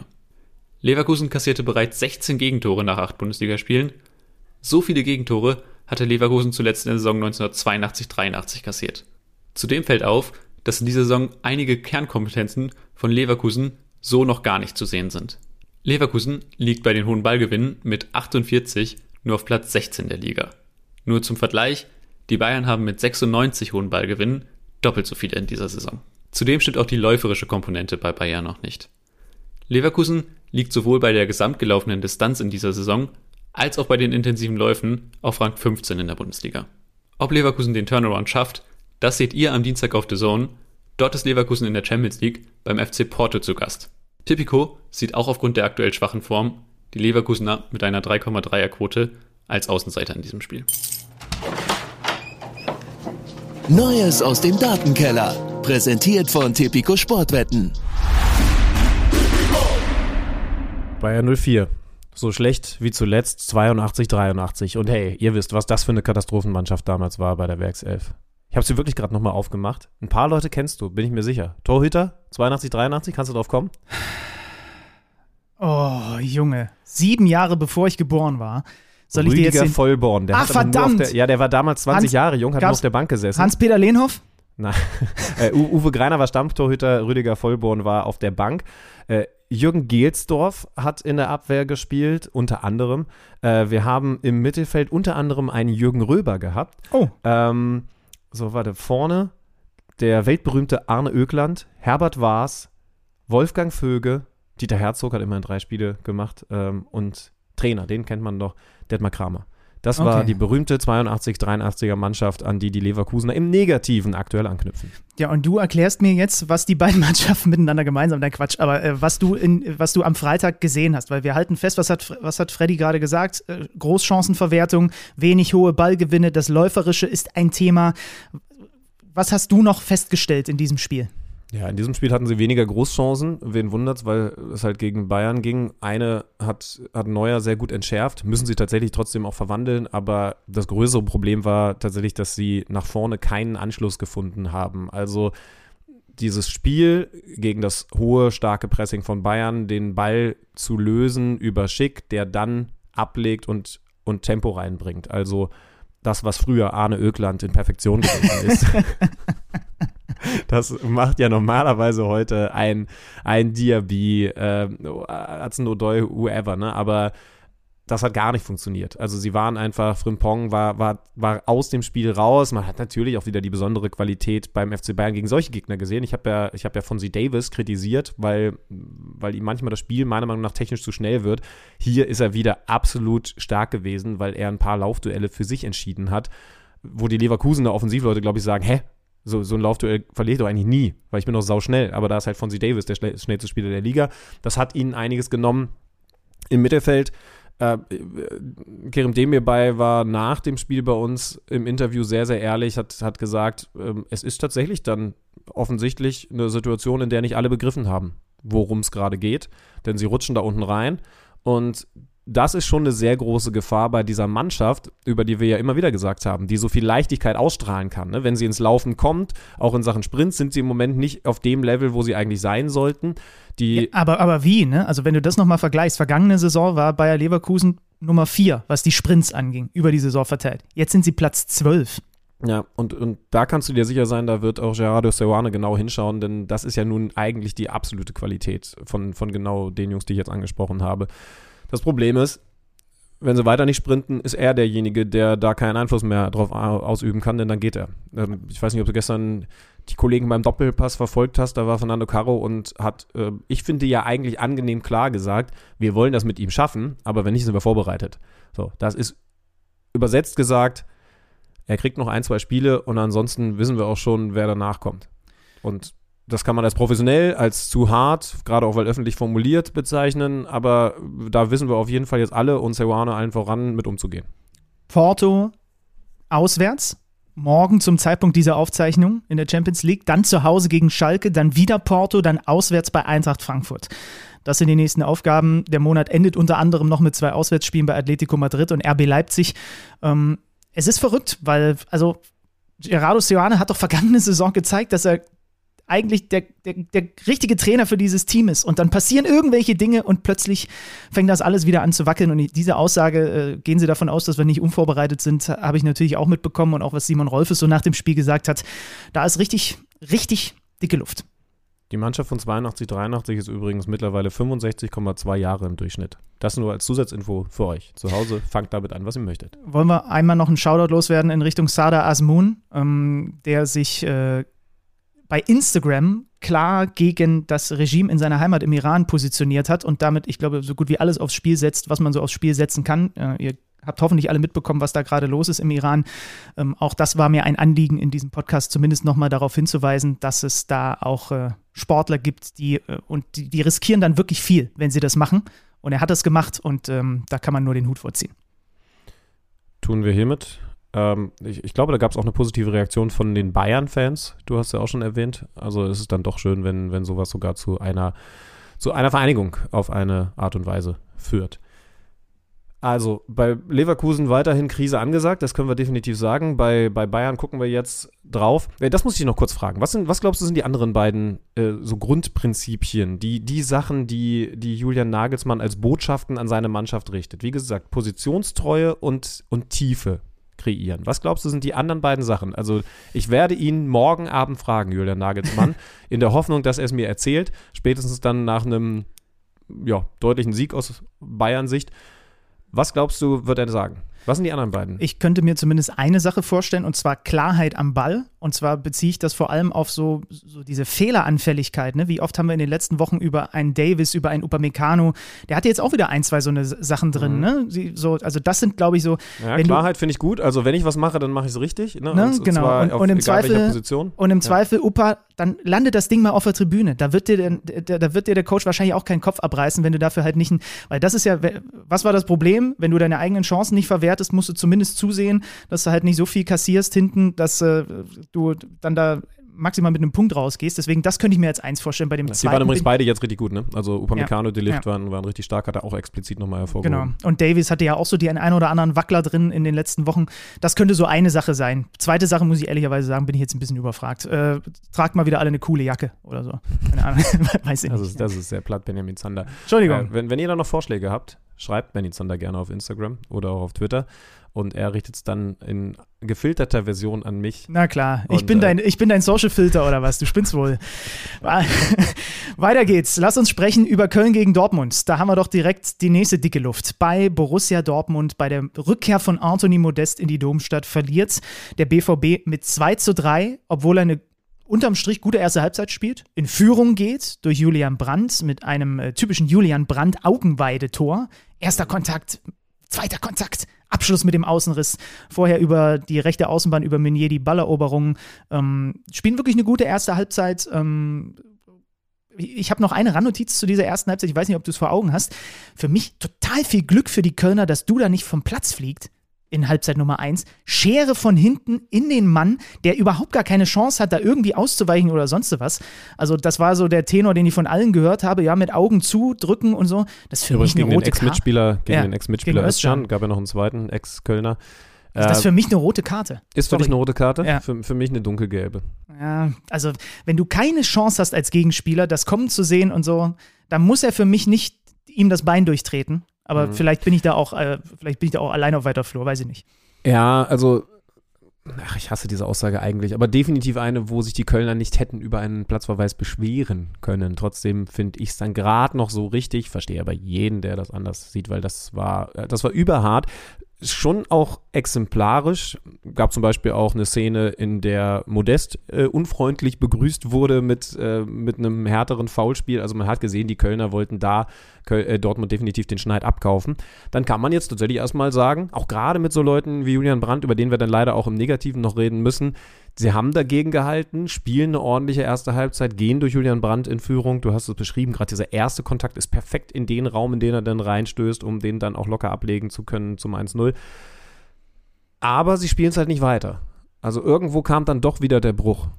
Ja, und der kam nach der Pause, ne? Und äh, dann, das kann nicht anders sein, als dass das halt auch wieder zu, ich weiß nicht, wie viel Prozent äh, Steffen Baumgart-Effekt ist. Weil die, also erinner dich, die Kölner haben in der ersten Halbzeit auch schon ganz gut begonnen. Ne? Sehr forsch, sehr mutig, sehr aggressiv. Du hast es gesagt, den Gegner bearbeiten. Äh, Baumgart hat vor dem Spiel schon angekündigt, ey, da sind 50.000 äh, Damen und Herren im Stadion. Natürlich spielen wir genauso weiter und wollen wir, dass das ein Fußballfest wird.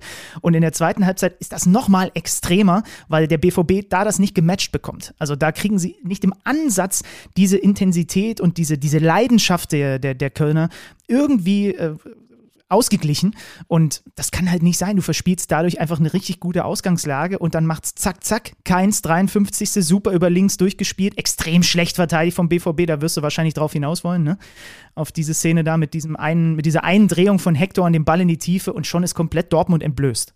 Ja, also ich, ich will eigentlich auf, auf mehreres hinaus, weil man bei allen Toren irgendwie dann doch wieder die Schwäche von Dortmund sehen kann. Das geht so einfach. Keins im Moment natürlich auch in überragender Form, wahrscheinlich der beste Kölner äh, momentan.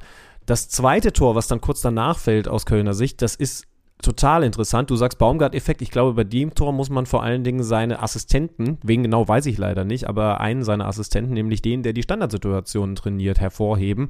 Schaut euch das gerne nochmal an eine Ecke von der rechten Seite auf den kurzen Pfosten gezogen, über mhm. Adeyemi hinweg, dem ich da keinen Vorwurf mache. Aber wenn ihr mal in der Mitte schaut, Duda blockt seinen ehemaligen Mitspieler Modest weg. Der räumt ihn quasi von diesem ersten Pfosten, von dieser Fünferkante weg. Ganz interessant, wenn man überlegt, was das für ein Duell ist, denn Duda steht zwar da am, am ersten Pfosten, aber was glaubt ihr denn, wie viele Kopfballduelle von 10 der gegen Modest gewinnen würde? Der hat diesen Job, einfach nur diesen Raum freizuräumen. Ist tatsächlich so ein kleiner Clinch und man sieht so richtig, der guckt nicht mal Richtung Ball, sondern, sondern der räumt nur Modest weg, sodass dann vom zweiten Pfosten Tigges reinlaufen kann und sich gegen Schlotterbeck durchsetzen kann mit diesem klassischen Bewegungsvorteil, der dann auch wahnsinnig schwer zu verteidigen ist. Aber dieses Freiräumen reicht, dass Modest überhaupt gar nichts mehr mit dem Ball zu tun haben kann. Denn ansonsten äh, ist es ja zumindest noch möglich, dass da Körperkontakt aufgenommen wird, weil Modest eben auch zum Ball starten kann. So gibt es wirklich nur das Duell Schlotterbeck gegen Tigges, das der Ex-Kölner für sich entscheidet, äh, der Ex-Dortmunder für sich entscheidet. Und dann ist es das 2-1 dann machen sie fast durch Dietz äh, das 3-1 Pfosten. Das macht dann, bleibt dann dem wirklich in der zweiten Halbzeit überragenden Ljubicic äh, äh, vorbehalten. 72. Minute, Schlenzer aus 18 Metern ins Lange, er kriegt natürlich im Rückraum auch gar keinen Druck. Da ist es auf der Außenbahn, glaube ich, Julian Brandt, der so hinterher trabt, aber es ist auch, das muss man auch dazu sagen, der äh, erstmals den BVB als Kapitän aufs Feld führende Jude Bellingham, der so dermaßen in die eigene Hälfte zurücktrabt, statt diesen Raum noch zuzuspringen. Also es sind vielleicht noch sechs Schritte am Ende, die er vom Torschützen entfernt ist. Ne? Er trabt halt einfach über die Mittellinie in dem Moment, muss man auch dazu sagen. Ja, gab es jetzt ähm, ein, zweimal, so sehr er eigentlich vorangeht und so sehr er auch zu Recht gehypt wird. Aber äh, ich erinnere mich an das Spiel gegen Manchester City. Also während mein Koffer irgendwo in Dublin umgeirrt ist, hat äh, Bellingham die Orientierung in der eigenen Hälfte verloren und äh, kann diese Flanke, die zu Haalands, ist jetzt auch wieder ein bisschen her, aber die zu Haalands entscheidendem Tor führt, nicht mehr verhindern, weil er da auch dann zu lasch hingeht. Ich weiß noch, Mats Hummels hat sehr, sehr ehrlich und offen am Mikro gesagt, dass das halt so nicht geht. Ähm, ich würde jetzt auch erstmal den Hauptstellungsfehler bei Julian Brandt suchen, denn das war leider dann mal wieder das, was, was eben seine, was seine größte Baustelle ja. ist. Genau, da, da, also entweder du gehst total aggressiv auf den Flügel rauf, was, was taktisch jetzt sicherlich nicht die beste Variante gewesen wäre, aber dann machst du wenigstens richtig. Ne? Auch das ist übrigens so ein, so ein so Prinzip Klarheit. Also wenn, dann ziehst auch durch, dass dieser Pass in die Mitte so schwer wie möglich gemacht wird. Es wäre besser gewesen, er wäre in selbiger geblieben, denn da gibt es dann eben so viel Platz für Ljubicic, dass der das mit viel Gefühl so schön machen kann. Bellingham hätte es aber eben auch noch ausnutzen können. Da gab es, ich habe das ganze Spiel nochmal in, in Vorbereitung auf das Spiel morgen von den Bayern gesehen, da gab es eine Menge Momente, wo ich dachte, Alter, diese Doppel-6, also Kimmich sowieso sowieso Laufmonster, aber auch Sabitzer. Ähm, freut euch mal drauf, schaut, schaut im Vorlauf gerne. Ähm, der Capitano ist, ist Experte. Äh, da stellen wir euch das nochmal so ein bisschen genauer vor, wie viele Räume man da nochmal gerade so besetzen kann, wie wichtig es ist, dass man diese Positionstreue, gar nicht jeder immer nur auf seiner Position, aber einer muss halt immer das Zentrum haben, wie sehr das dann wieder besetzt wird, mit welcher Disziplin da war halt keiner mehr im Zentrum und das geht nicht. Das heißt also, entweder Brand bleibt da, dann kann Bellingham vielleicht auch langsamer laufen, weil, weil dann, dann verschleppt er das dadurch. Aber wenn Brand rausgeht, dann muss Bellingham sehen, verdammte Scheiße, du hast einen Stellungsfehler gemacht, ich muss es ausmerzen. Macht er nicht. Sechs Minuten später, abgefälschtes Ding von Rote. Äh, Benno Schmitz äh, fälscht den ab, segelt genau hinten rein. 2 zu 3 aus BVB-Sicht. Und das war's dann. Und ähm, bevor wir über den BVB sprechen, ich habe auch nochmal in die Zahlen von Modest reingeguckt bei seinem Comeback, der die ganze Zeit ausgepfiffen wurde. Eine Sache ist mir an dieser Stelle schon nochmal ein Anliegen, weil wie gesagt, wir haben jetzt auch äh, wiederholt auf Florian Keinzing gewiesen. Ich finde das krass, wie Steffen Baumgart dieses Team mit Selbstbewusstsein vollgepumpt hat und wie klar die alle ihre Rollen kennen und wie der einen Benno Schmitz plötzlich zum Flankenmonster da gemacht hat, ja. Also sie sind ja mit Abstand das Team, was am häufigsten flankt. Da gibt es auch gleich den Querverweis nochmal zu, äh, zu Modest. Aber sie sind halt eine Mannschaft, die nicht nur das hat. Du hast das, du hast das Standardtor angesprochen. Ich finde, dass sie auch echt eine der mutigsten Mannschaften sind im eigenen Ballbesitz. Ja, also sie versuchen hinten rauszuspielen. Ähm, sie sind eines der, der, der Pressing-intensivsten Teams, ja, also die mit die meisten Pressing-Sequenzen haben. Und das ist schon krass, weil wenn du auf dem Papier auf diese Mannschaft guckst, gerade jetzt, nachdem sie Modest auch noch verloren haben, dann müssten die in ganz anderen Sphären, finde ich, eigentlich in der Tabelle unterwegs sein, als der Woche für Woche aus denen rauspresst mit diesen, mit diesen klaren Prinzipien und dieser Spielweise, wo du halt weißt, zieh den die Trikots aus, du weißt, es ist der erste FC Köln. Ja, ähm, es gibt noch ein paar andere Teams, bei denen wir aktuell, Saison ist ja noch jung, sagen können, dass, äh, dass die in der Tabelle eigentlich mit dem Personal woanders sein müssten. Union natürlich allen vorweg, sprechen wir gleich noch drüber. Freiburg mittlerweile so häufig besser, als man sie eigentlich erwartet, dass sie vielleicht doch da oben hingehören. Äh, aber, aber Augsburg ist gerade ein sehr gutes Beispiel. Nur die spielen das eben anders. Ne? Ich will das Augsburger Spiel jetzt nicht schlecht reden. Wir werden uns da auch noch mal ausführlicher drüber unterhalten, kann ich schon mal andeuten. Aber dass Köln diese Idee hat und, und Steffen Baumgart da hinkommt und ja von Minute 1 sagt, wir haben unsere Idee, die Mannschaft trägt das mit. Also es muss ja so gelaufen sein, dass der da hingekommen ist und eben gesagt hat, passt auf, ich möchte mit euch diesen Fußball spielen. Schaut euch das an und sagt, ob ihr mir folgt. Und sie sind offensichtlich alle mit dabei gewesen. Bis auf ein, zwei Leute, die dann aussortiert wurden. Und die musst du auch aussortieren, weil ansonsten vergiftet ja, ja. das natürlich die ganze Geschichte. Und das ziehen die durch mit dem Wissen, das hat er auch schon immer gesagt, dass man auch mal ein, zwei Spiele verliert, weil man im Aufbauspiel einen Ballverlust hat und dann kriegt man halt zwei Gegentore gegen gut pressende Mannschaften. Aber sie wollen mutig im Aufbauspiel sein, sie wollen selbstbewusst sein. Das ist vorne nicht alles Hacke Spitze 1, 2, 3, manchmal sind es auch einfache Halbfeldflanken, aber du hast recht, du kannst ihnen ein graues Trikot anziehen und wirst es trotzdem, es ist immer noch der erste FC Köln. Und äh, das macht mir, wir hatten das Thema ja relativ groß, gab auch nochmal einen interessanten Kicker-Artikel dazu in der, in der Länderspielpause, von wegen, geht vielleicht auch ein bisschen mehr Ballbesitzfußball in der Bundesliga. Das macht mir schon Hoffnung für die Liga, dass es Mannschaften gibt, die damit auch erfolgreich sind. Weil das kann ja dann auch wieder abfärben. Das kann ja wieder Vorbild für andere Mannschaften sein, für die, die Mainzes, Herthas, whatever dieser Liga, die dann sagen, guck mal, klare Idee mit einem Trainer, dem gefolgt wird und dann kannst du da auch in diesen Fähren unterwegs sein. Edin Terzic hat so schön gesagt, sie sind ein All-In-Team. Und das ist eine perfekte Beschreibung, finde ich, für den ersten FC Köln. Und wo du gerade die Halb Halbfeldflanken angesprochen hast, es gab ein paar Momente, ich habe natürlich jetzt dann auch noch mal auf Modest extra geachtet. Ne? Also man, das war nicht schwer, weil man hat genau gewusst, wann er am Ball ist, weil da wurde er immer ausgepfiffen. Er war 29 Mal am Ball, wurde 29 Mal ausgepfiffen, zwei Schüsse, beide nicht auf dem Kasten. Er war dreimal im gegnerischen 16er am Ball, er hat ein paar Luftduelle gewonnen. Äh, was man aber dazu sagen muss, es kommen auch häufig einfach entweder aussichtsreiche Flanken nicht bei ihm an oder die kommen nicht in dem Moment, wo ich mir sicher bin, dass ein Benno Schmitz in dem Moment die Flanke gebracht hätte.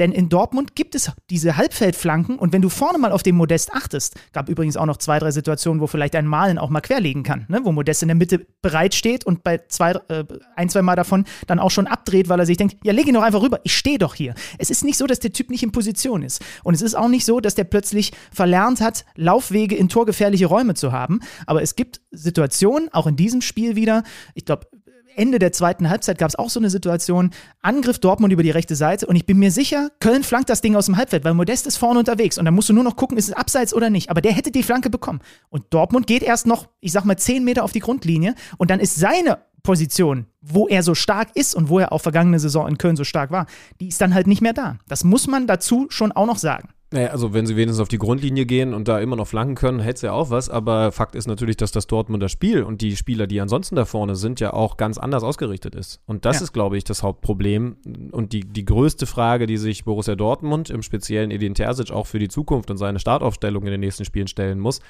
Wenn du dir eigentlich, modest mal weggedacht, die Leute anschaust und, und das, was sie können, dann ist das ein anderer Fußball. Dann ist es das, was Julian Brandt beim 1 zu 0 macht Spiel über die Mitte und ich komme mit Absolut. enger Ballführung, mit guter Technik auch auf diesem engeren Raum durch. Das hätte Marco Reus 1 zu 1 so machen können. Gar nicht so viele andere in der Liga, aber Dortmund hat diese Spieler. Malen, okay, noch ein Tick anders, aber auch natürlich einer, der gerne mit, mit Tempo, enge Ballführung auf engen Räumen arbeitet. Ne? Und da hast du noch, noch, noch ein, zwei Adeyemi, du hast noch ein, zwei andere. Da sticht halt Modest raus. Und dann bist du wieder bei der Gretchenfrage. Kannst du das kombinieren? Dann ist es super. Ne? Mal so, mal so. Oder ist das einfach nicht zu kombinieren? Dann musst du sagen, dann funktioniert nur eine der beiden Varianten. Und da, glaube ich, können wir schon relativ schnell die Antwort finden. Wird es nicht dann dazu führen, dass äh, Reus und Brandt und Co. alle auf der Bank sitzen, weil man ja nur noch auf, auf Halbfeldflanken geht. Dann wird ein Modest auf der Bank sitzen und stattdessen gibt unterschiedliche Varianten. Entweder Adeyemi und, äh, und Malen vorne spielen oder eben dann doch ein Mokoko reinrutschen. Also es, es bleibt kompliziert. Sevilla zu Hause. Nee, Sevilla auswärts. Auswärts, auswärts, ja. Auswärts, dann das Topspiel zu Hause gegen die Bayern, dann Sevilla zu Hause und dann bei Union Berlin. Das sind die nächsten vier Aufgaben. Edin krass, Terzic, Edin Terzic war zu Recht extrem sauer darüber, dass man vor diesem Mo Monsterprogramm der nächsten Wochen sich so in Köln am Ende das Spiel nehmen lässt und es sogar verliert. Ja, und ganz ehrlich, also Sevilla hat, äh, äh, also ich mache das Spiel nicht, aber ich habe mit, mit Jan Platte, der, der schon, glaube ich, auf dem Weg nach Sevilla ist, äh, ein bisschen drüber gesprochen. Sevilla ist jetzt auch nicht mehr die Mannschaft, die 46 Mal in Folge die Europa League gewonnen hat, aber natürlich genau so eine Mannschaft, die Dortmund normalerweise verdammt wehtut, weil sie abgezockt sind, weil sie wissen, wo kann man dem Gegner wehtun und, und Dortmund ne, Beispiel, drittes Gegentor, man kann Dortmund wehtun im Moment. Und das muss man ganz, ganz schnell abstellen in den nächsten Wochen, weil ansonsten, äh, es kann auch anders laufen. Ne? Also ich, ich sage überhaupt nicht, dass sie Außenseiter sind gegen Sevilla, sowohl auswärts als auch zu Hause nicht. Aber, aber ansonsten kannst du jetzt in, diesen in dieser Phase der Saison, vor einem Jahr war es leider genau so, da, da hieß der Gegner Sporting Lissabon, mit einem Auswärtsspiel die, die Gruppenphase so ein bisschen weggeben. Was war, was war noch Ajax, ne? War das schlimme Spiel, was sie zu Hause hoch verloren haben. Und Glaub, du ja. kannst natürlich gegen Bayern und Union auch ganz schnell mal null Punkte von möglichen sechs holen. Und was haben wir dann eigentlich für eine Situation bei Borussia Dortmund? Ja, also will nicht sagen, dass es passiert, aber das sind jetzt wirklich entscheidende Wochen. Hey, Blick auf die Uhr, wir haben uns ganz schön verquatscht, was diese beiden, äh, was diese beiden Spiele angeht. Äh, lass uns noch auf jeden Fall ein Wort zu Eintracht Frankfurt Union verlieren, bevor wir dann gleich uns mit dem VfB Stuttgart beschäftigen. Eintracht Frankfurt gewinnt in der Liga vier der letzten fünf Spiele, ähm, hat die letzten drei Pflichtspiele in Folge allesamt gewonnen, die Mannschaft von Oliver Glasner. Und vor allem schlagen sie den Tabellenführer, denn der war zu Gast äh, in Frankfurt. Es ging gegen Union Berlin, wo Urs Fischer unter der Woche seinen Vertrag verlängert hatte. Der wäre zum Saisonende ausgelaufen. Und Eintracht Frankfurt gewinnt dieses Spiel weil äh, Kolo Moani über große Teile von Union überhaupt nicht in den Griff zu bekommen war. Das freut mein Kicker-Manager-Spiel, hoffe ich zumindest. Äh, Also, also seit, seit diesem Wochenende kann ich dir auch wieder sagen, du hast ja noch gehadert und überlegt, ob es vielleicht andere, ne, Geraldo Becker oder so sein sollten. Mit Kolo Moani kannst du im Moment nichts falsch machen. Wahnsinn, wie der das 1-0 von Götze da vorbereitet. Er hat auch danach nochmal auf der Außenbahn so ein, so ein Dribbling, ne, wo er einfach nicht zu greifen ist für die, für die, für, für die Unioner. Das Übrigens 2-0 ganz kurz, der Kolomani-Unterschied im Vergleich zu anderen Lig äh, Ligaspielern auf diesem Flügel ist im Moment, du musst, du musst äh, gute Spieler auf dem Flügel, und da gibt es ja noch ein paar mehr, immer doppeln. Ne, das, also das ist klar. Ja. Das, der Unterschied ist, bei ganz vielen, und das hast du in den Situationen gesehen, äh, aus Abwehrsicht jetzt ist, okay, jetzt haben wir ja rechtzeitig rübergeschoben mit, mit den beiden äußeren, also linke Verteidiger, linker Mittelfeldspieler oder Sechser, wie auch immer man das dann eben macht. Und dann spielt er halt wieder rum, hinten rum und so. Aber, der, aber du musst halt bei dem einfach wach sein, weil dann geht er halt gegen zwei ins Dribbling. Ja, ja, das hat er bei der, beiden ist, der ist gnadenlos. Ja, der ist gnadenlos. Ist ja jetzt auch, war ja auch in der französischen Nationalmannschaft sogar im Kader. Also legt das 1-0 auf, Götze verwertet es, hat sich dann leider verletzt, Mario Götze. Mhm. Ähm, kurz vor der Pause Jesper Lindström nach einem äh, richtig dicken Bock von Jeckel da äh, und auch wieder geiler Ballbehandlung. Ne? Also da siehst du auch, was in dem Lindström alles drin steckt. Zack, zack, zack, tanzt noch Arsenal, zwei aus. Arsenal ja wohl an ihm interessiert. Äh, ich weiß gar nicht genau, ob er, ob er ein Mann für die Premier League ist. Ich darf gerne mal sagen, es ist im Moment, äh, weil er hat schon auch was, was Julian Brantiges. Es ist im Moment einer meiner absoluten Lieblingsspieler in der Liga, weil, Mhm. weil der so wahnsinnig, also der macht auch echt Dinge falsch, aber, aber er kann auch Dinge richtig, richtig schön richtig machen. Und äh, entsprechend kann ich verstehen, dass andere Vereine auch auf ihn aufmerksam geworden sind, aber er hat natürlich im Körperlichen schon echt noch Luft nach oben. Und ob dann Arsenal der richtige Verein ist, also die haben auch ein paar äh, körperlich schwächere, aber genau deswegen auch immer mal wieder in den letzten Jahren Probleme in der Premier League gehabt. Jetzt stehen sie gerade exzellent da. Aber ich hoffe, er macht den Schritt nicht zu früh. Das ist das Einzige, was ich eigentlich sagen will. Eintracht schlägt Union mit 2-0, auch weil sie wieder einen bärenstarken Kevin Trapp hinten drin haben, über den Markus Krösche war es, glaube ich, ne, gesagt hat, er ist aktuell der stärkste deutsche Keeper. Und er ist schon echt gut. Also ich finde es schon krass, dass, dass Hansi Flick äh, da jetzt drei Torhüter äh, hat, bei denen er sich ja offensichtlich jetzt festgelegt hat. Neuer 1, Ter Stegen 2 und Kevin Trapp nur die Nummer 3. Und, und ich hätte auch grundsätzlich gesagt, jo, verständlich. Der Stegen hat jetzt auch in der, äh, also hat jetzt auch gut gehalten in, in, in den Länderspielen, finde ich. Aber dass die Nummer 3 jetzt dann offensichtlich nochmal so einen Schritt macht, dass, also, dass, dass die auch nochmal ranrückt, diese Position ist weiterhin. Vor, vor einigen Wochen haben wir mal gesagt, was ist die beste Position in, in der Bundesliga. Es, es ist in Deutschland, nur auf Deutschland bezogen, definitiv weiterhin die Torhüter-Position. Dann gab es am Samstagnachmittag noch Freiburg gegen Mainz 2-1 und Leipzig gegen Bochum beim Debüt des neuen Trainers Thomas Letsch 4 0. Es verdichtet sich immer mehr, äh, dass Kunku, dass der Wechsel zu Chelsea tatsächlich wohl, auch ich habe gerade noch mal so ein bisschen gelesen, bevor wir aufgezeichnet haben, dass der wohl schon durch ist für die kommende Saison, äh, Medizincheck absolviert. Ähm, und dann lass uns sprechen über das fünfte dieser sehr unterhaltsamen Samstagnachmittagsspiele. VfL Wolfsburg gegen VfB Stuttgart. 3 zu 2 der Sieg. Erstmal kurz aus Wolfsburger Sicht. Hörst du, hörst du Nico Kovac durchatmen? Ja, wobei das, das, war also kritisch, war kritisch, sagen wir mal. es war definitiv kritisch. Es war ein Kellerduell und, und der VfL Wolfsburg hat weiterhin den Anspruch, äh, in Spielen nicht als als, als Kellermannschaft bezeichnet zu werden, aber es war eben tabellarisch genau so. Äh, es hat geholfen, dass ein Wimmer zurück ist nach, nach seiner Kopfverletzung bzw. seiner Gehirnerschütterung.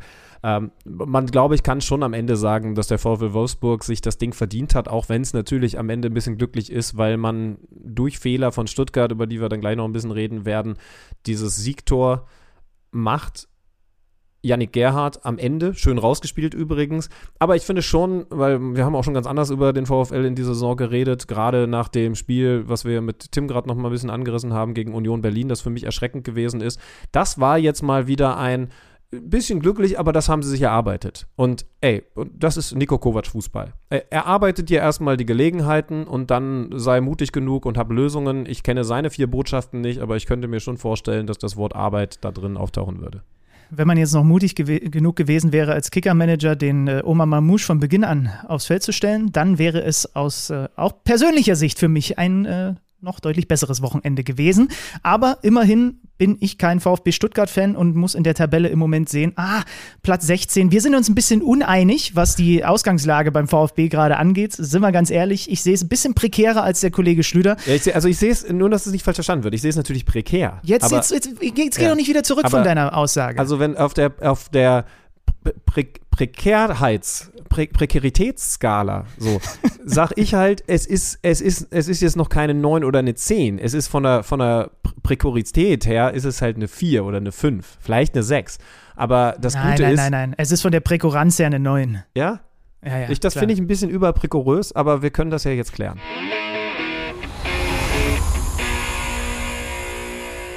So, und jetzt kriegen wir dann vielleicht die Lösung, die Erklärung, die, die, die Hinführung, die haben wir schon gebracht. Ist der VfB Stuttgart jetzt wirklich in einer schlimmen Krise oder ist es vielleicht doch normaler, zumindest tabellarisch, als wir so sagen oder denken?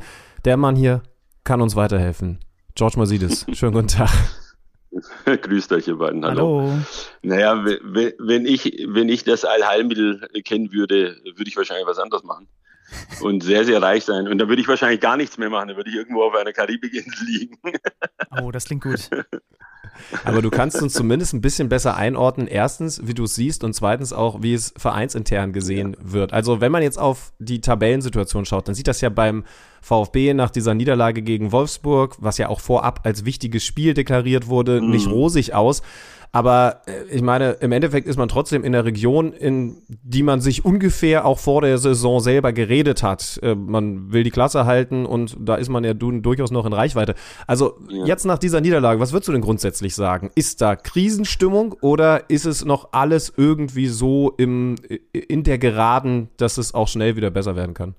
Also Krisenstimmung ist ganz sicher. Ich meine, das muss ich euch ja nicht erzählen und zum Glück habt ihr kein Phrasenschwein, aber die Ergebnisse stimmen halt einfach nicht und um die, um die geht's ja letztlich. Also du hast jetzt ähm, acht Spiele, keinen einzigen Sieg und hast vor allem ähm, im Endeffekt eine Fehlerkette, die sich beliebig fortsetzt. Also im Endeffekt ist es so, dass der VfB Woche für Woche ähm, Spiele abliefert, die und der einzige Unterschied in diesen Leistungen ist oft eigentlich nur, welche Fehler man begeht. Also einmal kriegt man frühe Gegentore, dann ist das ausgemerzt, dann kriegt man Tore in der Nachspielzeit, dann ist das abgewetzt, dann äh, gerät man in Rückstand und läuft hinterher, dann ist das mal ausgewetzt, äh, dann geht man in Führung, dann kriegt man aber eine Minute später äh, den Ausgleich, dann ist das mal weg, äh, dann patzt mal der Torwart, äh, dann patzt mal der, der, Verteidiger, dann kriegt man die Kugelbahn nicht ins Tor. Also im Endeffekt geht's geht's eigentlich Woche für Woche nur darum, welche, welcher Fehler passiert denn in der Woche. Ähm, und das ist eigentlich eine, eine grundsätzlich eine bedenkliche Geschichte. Äh, auf der anderen Seite zeigt sie für mein, für mein, für mein Befinden, dass das eigentlich äh, weniger ein, ein Problem in Sachen Trainer ist, sondern eher ein Problem der Mannschaft ist ich glaube halt einfach, dass diese Jungs, die da sind, es einfach nicht besser können. Ne, es klingt jetzt sehr dramatisch vielleicht und sehr, sehr böse, aber so ist es gar nicht gemeint, äh, sondern man muss halt einfach sehen, dass diese Mannschaft in gewissen Teilen es einfach nicht besser kann. So, also es ist, ich sage ja, klingt äh, etwas hart, aber ich nehme jetzt mal zum Beispiel so einen Florian Müller, der, der gelegentlich wirklich äh, tolle Paraden hat, aber zum Beispiel seine Strafraumbeherrschung war schlecht, ist schlecht und ich weiß nicht, ob sie es bleiben wird, aber ich fürchte schon. Und so Spiele wie in Wolfsburg, da darfst, darfst du halt keine Fehler machen. Ja, so dieses 1 zu 2 ist einfach haarsträubend. Wenn er die Hände weglässt, schießt man ihm an die Brust, dann passiert nichts. Äh, warum er immer will halt fausten und so weiter. Ähm, also das sind immer, wie gesagt, Fehlerketten, die sich Woche für Woche unterscheiden, die aber im Endeffekt immer das gleiche Resultat äh, haben. Deswegen gibt es da schon eine Krise. Naja, also so ein bisschen symbolträchtig dafür ist ja dann auch, wie man dieses 2 zu 3 verteidigt, ne? In der Nachspielzeit, du kannst da einen Punkt mitnehmen und lässt dir dann so Richtig. ein Ding da hinten reinlegen. Äh, wenn man jetzt aber Richtig. mal aufs Papier guckt, George, dann sieht man, ähm, der, der, VfB Stuttgart hat unentschieden gespielt gegen Leipzig, gegen Bremen, gegen Köln, gegen Bayern. Ja, ja. Das heißt, mhm. eigentlich naiv gefragt, du hast diese Spiele alle über 90 Minuten gesehen. Hat man ja, doch gegen gute Gegner auch gezeigt, dass man mithalten kann, oder nicht? Genau darauf wollte ich heraus, dass du einfach siehst, äh, das hat mit dem Trainer meiner Meinung nach nichts zu tun. Weil es kann nicht sein, dass du gegen Frankfurt so eine Grütze spielst und dann in München äh, so einen Auftritt hast. Also vor allem in der ersten Halbzeit, wo sie wirklich dem Bayerns Leben wirklich schwer gemacht haben, mutig waren und so weiter, ja. Ähm, das, genau das gleiche. Letzte Woche äh, wirkst du dir einen ab gegen Frankfurt und jetzt spielst du in, in, in, in Wolfsburg, meiner Meinung nach nicht mal so, so schlecht, wie es äh, oft rüberkommt in der ersten Halbzeit, aber halt nicht gut und trotzdem 2 zu 2 eigentlich alles im Griff. Und dann kommen diese haarsträubenden Geschichten, gerade du sprichst das 2 zu 3 an, weil ich jetzt zum Beispiel jetzt äh, den Florian Müller äh, jetzt zum Beispiel dabei rausgezogen habe, da kannst du bei allen anderen auch weitermachen. Also Mavropanos zum Beispiel hochgelobt, super, ganz toll, Landsmann, äh, mag ihn ja äh, zu mehr prädestinieren, sage ich mal, aber äh, rechter Innenverteidiger oder rechter Verteidiger äh, geht in der, in der 92. Minute vorne im linken Halb, äh, Halbfeld äh, ins Gegenpressing.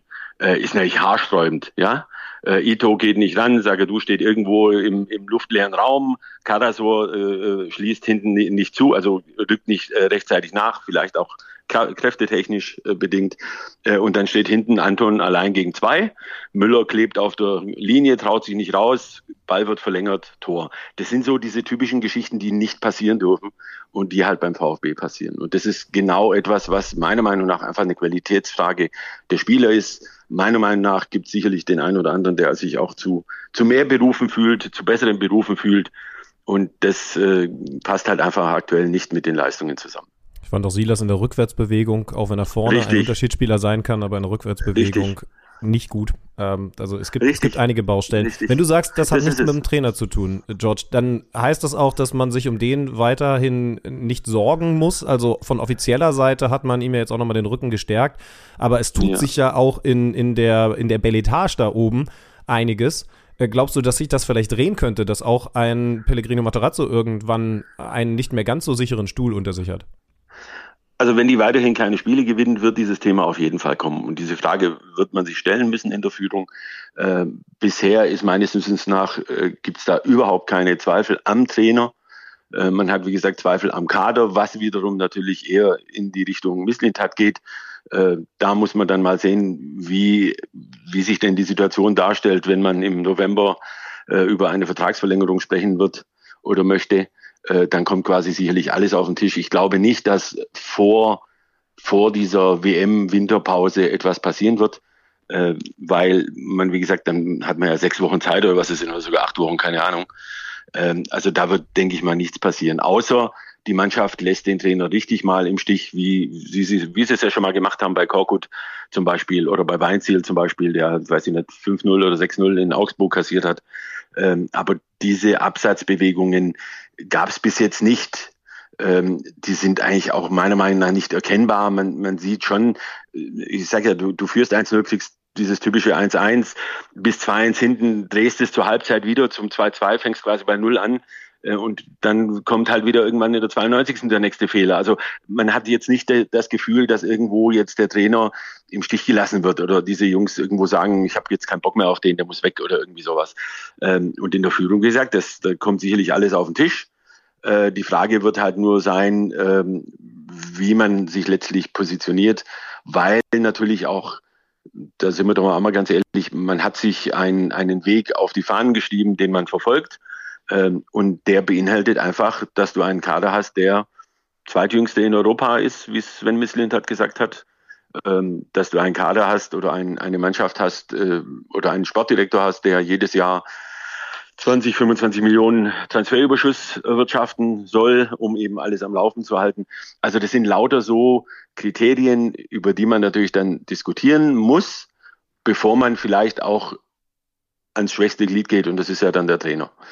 Und ich glaube schon, dass, dass diese Gedanken äh, man sich schon machen muss und auch, äh, dass, dass diese Gedanken auch sicherlich bei den, bei den Oberen äh, äh, vonstatten gehen. Aber wie gesagt, aktuell sehe ich da keine, keine Tendenz, den, den Trainer rauszuwerfen. Für diesen Weg, den der VfB geht, hat man sich jetzt noch ein paar Begleiter geholt, unter anderem Philipp Lahm, Sammy Kedira. Mhm.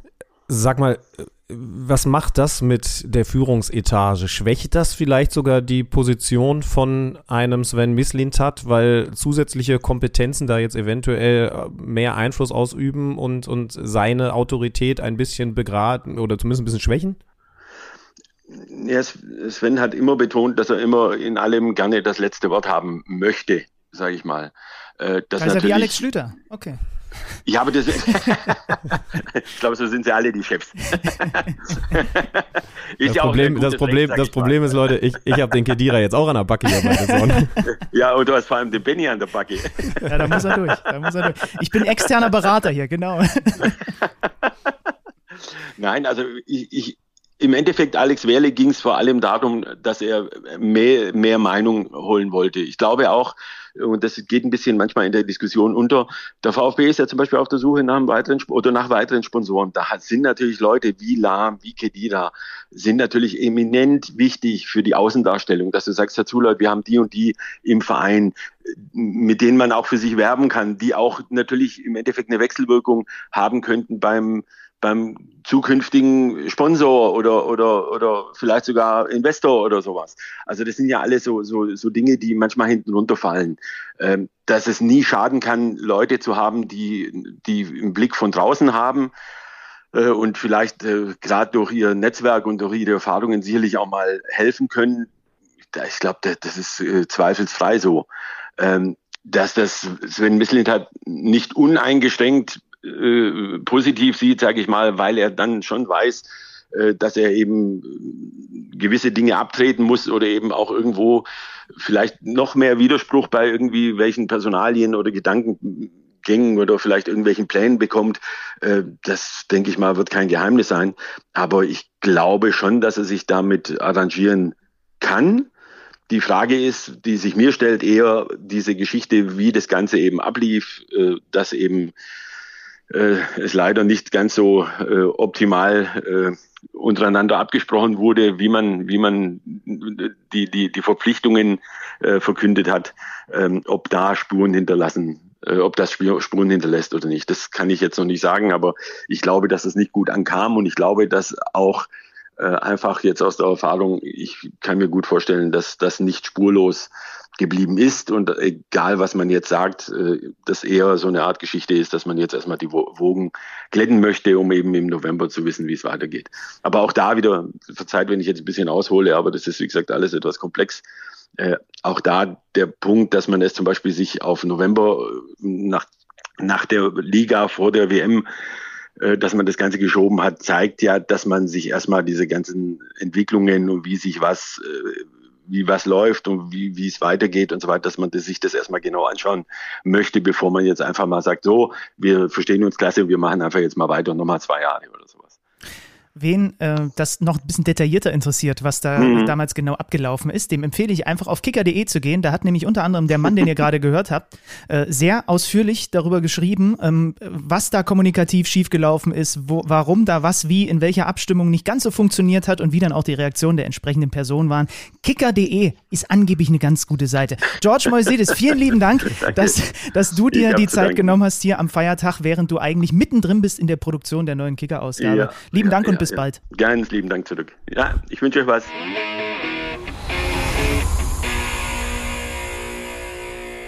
Wie schreibt man das? Kicker? Mit, mit CK? Mhm. Kicker.de. Genau. Kicker.de. Ich glaube DO. Ah, weiß ich jetzt nicht genau. Muss nochmal nee, gucken. Hier ist mit so einem roten Balken, das wird sein. Ach ja, das wird sein. Scroll ich da mal ja. durch. Scheint neu zu sein. Kennen wir noch gar nicht so. Also kicker.de, natürlich ist eh eure erste Anlaufadresse. Oder natürlich die Kicker-App.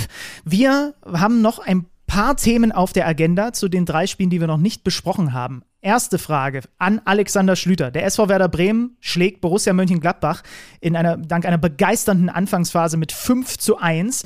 Und Niklas Füllkrug bombt sich weiter durch die Liga. Sieben Saisontore. Ist er einer für Hansi Flick und die Nationalmannschaft oder nicht? Ich will mich jetzt mit dir streiten. Komm, gib mir was.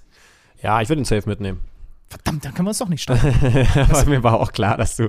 Äh, also, das hätte mich jetzt überrascht, wenn du gesagt hättest: nie im Leben der Füllkrug. Der weiß doch nicht, gar nicht, wo du das Tor steht. Du würdest ihn safe mitnehmen. Da bin ich jetzt gerade so dermaßen überrascht, weil ich mir sicher war, dass du mir jetzt um die Ohren haust, warum mit Spielsystem und so weiter.